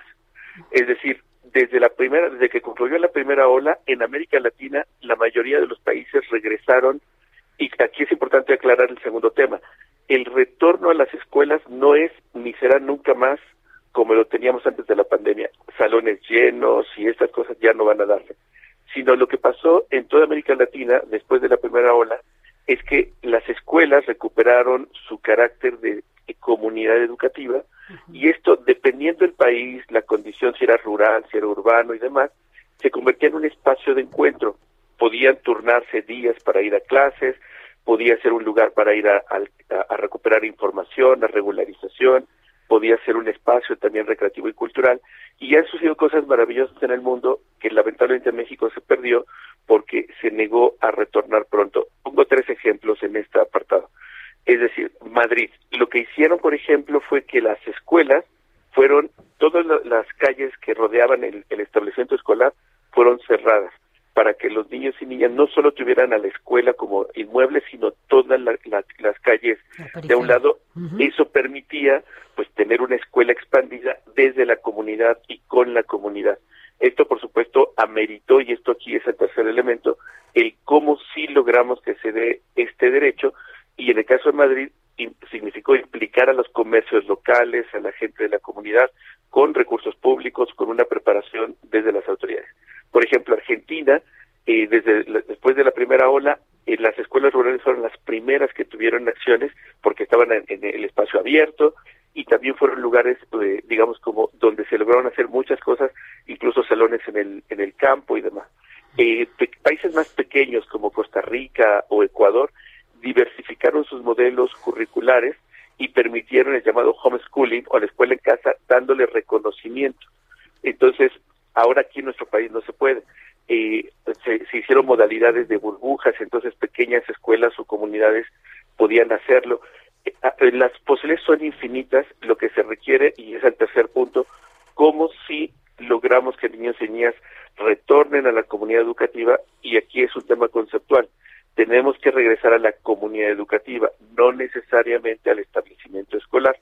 Y hemos insistido a lo largo desde este tiempo y particularmente desde el año pasado, en, en, julio del año pasado, en enero de este año, todavía en mi rol de director de Redim y mis colegas continúan con esta exigencia, tiene que ser un retorno gradual, tiene que ser bioseguro y sin discriminación. Es decir, en este caso de aquellos que no van a poder regresar porque lamentablemente no depende de la voluntad del niño o la niña, sino de sus papás o de las condiciones que tengan, tiene que ser sin discriminación y esto es garantizar que no se queden fuera o rezagados. Y en todo este debate, Sofía, es importante insistir en que esto es voluntario. No hay ninguna manera que ninguna autoridad obligue a nadie a regresar porque estamos en una pandemia, esto es una emergencia. Y esto no tiene que significar que los niños pierdan su escuela ni nada por el estilo. Si por alguna razón alguna familia, ya sea por miedo, por falta de información o información equivocada, o porque tienen una familia, un contexto muy crítico de enfermedad o demás, no pueden llevar a sus hijos, estos niños y niñas tienen que tener la respuesta de la Secretaría de Educación Pública, ser aprobados en su totalidad, pero desarrollar las habilidades desde casa y no con este fracaso de aprende en casa, sino con otra modalidad. Y por eso cierro con el comentario largo, Sofía, que la clave y conceptualmente está en el derecho de niños y niñas a regresar a la comunidad educativa. Desde ahí vamos a encontrar muchas soluciones. Ya, Juan Martín, eh, independientemente de la discusión que hay en torno a que si la pandemia y la tercera ola eh, puede permitir o no el retorno de los niños a las escuelas. Eh, una, un tema con el que nos encontramos recurrente en el eh, transcurso de este informativo es que al platicar con los con corresponsales de El Heraldo en distintos estados de la República, casi todos coinciden en una cosa, en que de entrada los, los colegios no tienen agua. Eh, hablaba el corresponsal de Tamaulipas, donde dice 33% de las escuelas, 330 de casi mil escuelas, no tienen ni tubería porque se la robaron. Y luego dice eh, Colima anda anda igual. Y en el caso de específico de Michoacán dice 40% de las escuelas no tienen agua. Entonces creo que estamos haciendo las cosas al revés. Estamos eh, abordando el tema del regreso viéndolo desde arriba desde la élite política desde la élite empresarial eh, pero no estamos viendo realmente si hay condiciones. Es como nos vamos a subir a un auto, pero no tiene gasolina o no tiene aceite. Entonces, ¿cómo vamos a hacer el viaje? Efectivamente, Alejandro, buen día. Mira, es, es un poco esto que hemos estado planteando desde más de un año. Tuvieron, vamos a decir, 18 meses de confinamiento para poder preparar un retorno. y vamos a ser un poco más eh, realistas. Hablemos solo de este ciclo escolar concluyó el ciclo escolar pasado por ahí de septiembre, si no me equivoco, eh, o estaba por iniciar. Eh, y se decidieron no invertir, no intentar retornar a la comunidad educativa como lo hizo ya América Latina en su conjunto y Europa. Bueno, de hecho Europa prácticamente nunca cerró las escuelas. Y claro, les robaron todo, las televisiones, hasta hay escuelas que les robaron hasta los muebles eh, de baño.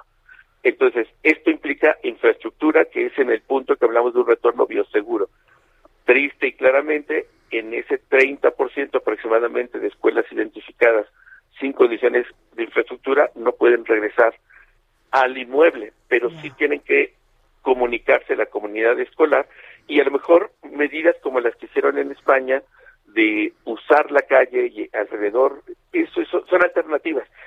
Pero lo que necesitamos es voluntad política. Necesitamos priorizar a niños y niñas y necesitamos invertir.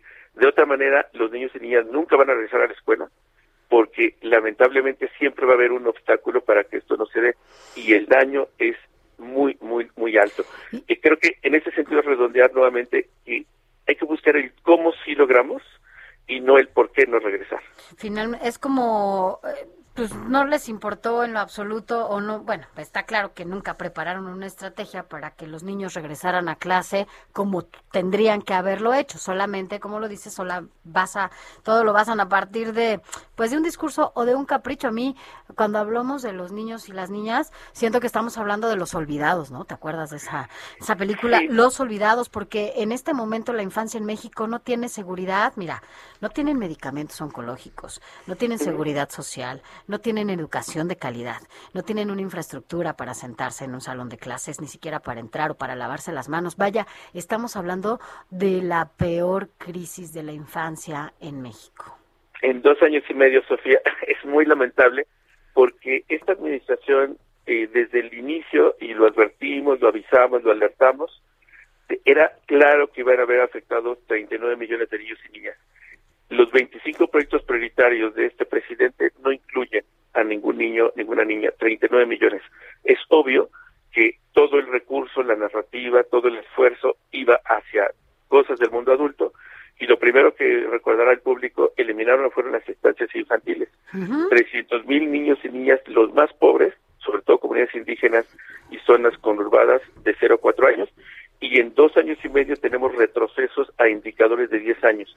Por eso es que no sorprende lo que está sucediendo. Hemos alertado e insistido en que se está violando la Constitución todo el tiempo. Necesitamos Pues sí. que niños y niñas sean prioridad. Sí, la verdad es que estamos de acuerdo también con la tesis de el gobierno de la República, donde dice eh, es que la situación que están viviendo los niños en este encierro, pues también es eh, de, de cuidar su salud mental y por eso se toma esa decisión. Pero eh, la forma en la que se están haciendo las cosas, pues prácticamente nos lleva a decir, o sea, dentro del mal, ¿cuál es el menor? Entonces, ese es el debate.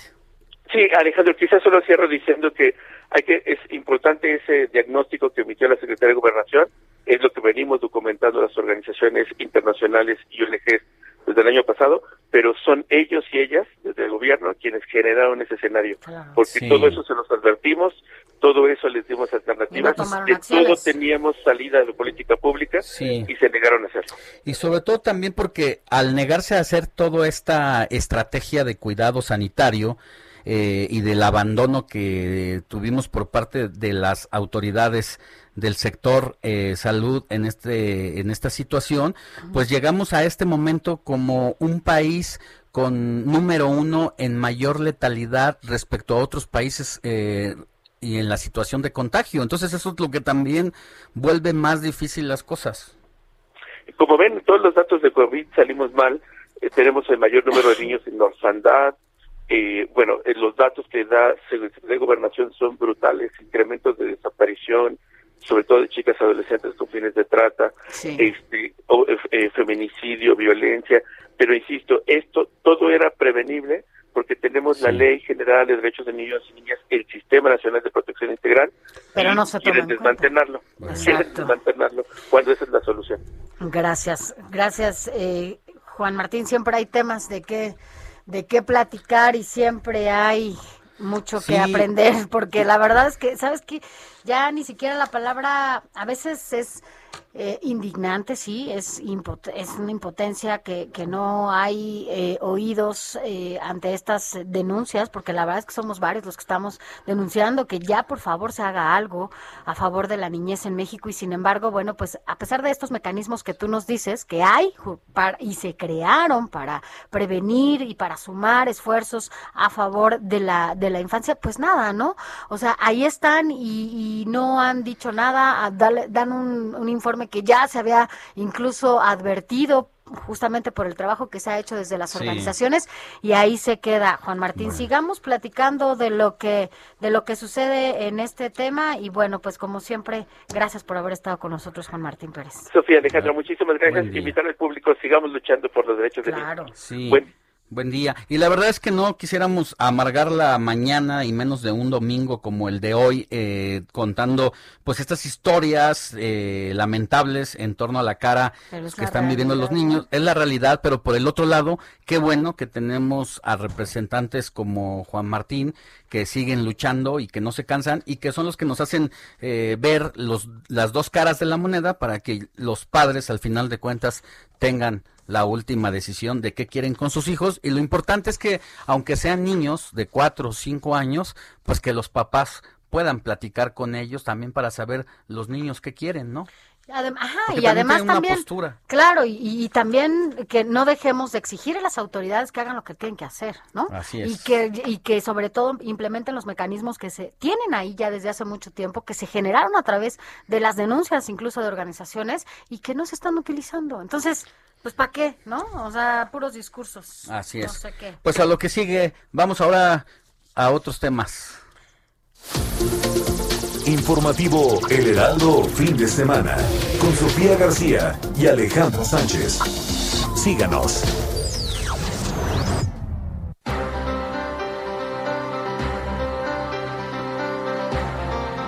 Este tema del gas nos ha venido a sacudir en la Ciudad de México y el resto del país en torno a si existe o no una mafia que controle eh, la distribución y eh, los precios, incluso pues el volumen de los cilindros o de lo que consumimos, si son litros de a litro, kilos de a kilo o no. Y quien tiene todos los detalles en torno a esto es José Manuel Arteaga. Mi querido José Manuel, ¿hay reyes del gas LP? Alex, ¿cómo estás? Buenos días, un saludarte a ti, a Sofi. Pues como lo comentas, este, sí, hay varias empresas que se dedican a, a, digamos, que tienen un control importante en lo que es tanto comercialización, transportación y almacenamiento del gas. Hay cinco empresas, nos referimos a Gas Express Nieto, a Tomsa, a Zetagas, a Gas Uribe y Velagas, y ellos concentran 266 permisos eh, para comercializar, transportar y almacenar cerca de 352 millones de, litros de combustible. Esto de acuerdo con la Comisión Reguladora de Energía y algunos analistas. Y es importante porque, bueno, estos eh, 352 millones de litros, pues son superan 11.7 veces lo que es la demanda diaria de combustible en el país. De acuerdo con la Asociación Mexicana de Distribuidores de Gas, eh, solamente en lo que es la capital de la República y la zona conurbada, estas empresas eh, tienen, digamos, los siguientes centros de distribución. Uribe tiene 250 centros, Tomsa tiene eh, aproximadamente 600, Global Gas tiene 1000, Z tiene 100 y Nieto tiene 400. Digamos que son, son las cinco grandes empresas, Alejandro, que que en su que en su mayoría son las que encargan de todo este control de los precios del combustible. Este problema del gas LP que bueno está dividido en muchas pistas, ¿no? Está este aspecto de de las empresas que controlan, que digamos que en un cierto momento monopolizan. Hace algún tiempo la Comisión Federal de Competencia inició un estudio para para checar todo este proceso Incluso en esa eh, en ese estudio la Comisión Federal de Competencia hacía algunas recomendaciones, por ejemplo, eh, ponía tres sobre la mesa para que los analizaran eh, los competidores y sobre todo las autoridades. Uno era que pudiera haber más distribución a través de autotanque. Un segundo es que hubiera expendio al público para que pudieran abastecerse del combustible a través de los almacenes de Iconza. Es un tema que se dejó ahí sobre la mesa y que ahí está pendiente. Y un tercero es que las regulaciones locales no se conviertan en una barrera de entrada para nuevos competidores. Esto sucede mucho en el norte del país, dice la Comisión Federal de Competencia. Y pues Alejandro, como te comento, son son varias pistas donde se ha manejado todo este tema del gas LP y bueno, por ahorita por lo pronto podemos informar al auditorio si son cinco empresas las que tienen el mayor control de eh, tanto comercialización como distribución de este combustible, Alejandro. Pues ahí está. La verdad es que es un tema que ha venido a polemizar mucho en torno a que si la decisión del presidente eh, puede eh, causar escasez de combustible de este tipo, pero por el otro lado yo no dudo que en ese sentido tenga tenga razón el presidente de que pues hay mafias que llevan enquistadas mucho tiempo y que pues ya son otros otros menesteres, otra política y también pues hay que hay que impedirlo. Y, es un tema que va a dar hacia adelante. Ya recordando más que la Unión de Gaseros del Valle de México, ellos dijeron que ya no ya no ya no tienen digamos margen de maniobra y que incluso podrían amenazar con un nuevo paro hacia adelante en los próximos días, porque dicen su comisión que ganaban antes que era de 5 pesos por litro, hoy están ganando 50 centavos, entonces dicen que no les alcanza y que pues necesitan solventar y llevar recursos a sus familias, entonces este pues es un tema que va a dar hacia adelante, pues, Alejandro. Pues vamos a ver y estaremos platicando contigo. Gracias, José Manuel Arteaga. Gracias, Sofía, buenos días. Gracias, gracias, José Manuel. Y vámonos rápidamente a otros temas, Alex, porque ya estamos en el cierre de este informativo, porque además fue, pues fue pues seguramente tú conoces muy bien esto, porque te gusta andar metido en toda la información. Y es que Laura Bozo, ¿sí la recuerdas? ¿Por qué te acuerdas de ella, por ejemplo? La por desgraciada. ¿Qué decía? ¿Qué decía? Pase el desgraciado. Pase el desgraciado. Bueno, Laura Bozo reapareció, pero pues con graves problemas de salud y pide suspender esta prisión preventiva que se le que se le está llevando a cabo. Pero quien tiene todos los detalles es Naye Ramírez. ¿Cómo estás, Naye? Buenos días. Hola, buenos días, Sofi, buenos días, Alex. Un gusto platicar con ustedes. Y pues sí, les traigo información de la señorita Laura, como era muy bien conocida. señorita Laura. Señor, ¿Qué pasa, señorita Laura? Como sabemos y como fue muy conocida porque ya presentó un amparo ante esta acusación de eh, que tiene sobre un fraude fiscal de 12 millones de pesos. Argumentando también que ya es una persona de la tercera edad. Porque Pues no, que señorita Laura. bueno, señorita, tú no sabes, no importa la edad. Entonces, porque el 19 de agosto, fíjense que cumple ya 69 años. Entonces está argu- argumentando eso para no presentarse a esta prisión preventiva que ya tenía en el reclusorio de Santiaguito, ahí en Almoloya de Juárez, en el Estado de México. Además, ella argumenta que tiene efisema pulmonar, porque sabemos que ella fuma muchísimo, entonces eh, presentó todos estos, estos papeles, sus abogados los presentaron para que le den un amparo y no vaya a caer a la cárcel. Como ya sabemos, ella ha sido muy, muy polémica, entonces ya le aumenta una eh, polémica más a su vida esta, esta conductora. Sí, no es polémica, siempre ha sido polémica Laura Bozo. A ver, el, el problema nada más para el contexto es que debía 12 millones de pesos a la autoridad hacendaria. eh, la autoridad hacendaria le confisca un inmueble y este inmueble, a final de cuentas, lo vende la señorita Laura. Exactamente, un inmueble que está en esta colonia de Herradura, que es una colonia Sí. de plusvalía alta, como sabemos. Claro. Entonces, una, un, un inmueble bastante, bastante lujoso, él- se lo confiscan, pero ella, por otro lado, lo vende. Entonces, hace todo este fraude fiscal. No, que ahora le van a decir ahí en Santiaguito, ¿qué pasa? ¿Qué pa- Ahora le van a decir que pase. Pero para temas de justicia, Sofi, eh, Nayet sí que tiene graves problemas de salud, lo pongo entre comillas, pero pues todavía hace no mucho la vi ahí en Instagram posando a todo dar. Pero es que así pasa con algunos personajes públicos que justo cuando tienen que pagar, ¿no? Estas Se enferman. cosas se enferman. Es que yo creo que sí es como un tema de repelencia o incluso una alergia. Pero bueno, Naye, como siempre, gracias. Gracias. Oye, Esperamos escucharte más seguido, ¿no? Está con nosotros más. Sí, ustedes invítenme, yo lista. Ya. Bueno, conste. ya quedamos. Ya Dale. quedamos. Un abrazote, gracias. Gracias.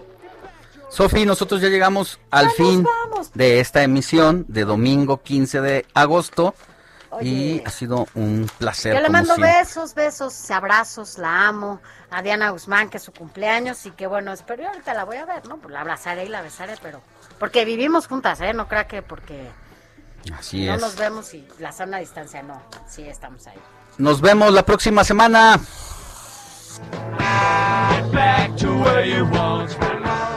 Heraldo Media Group presentó Informativo El Heraldo Fin de Semana con Sofía García y Alejandro Sánchez a través de El Heraldo Radio con la H que sí suena y ahora también se escucha.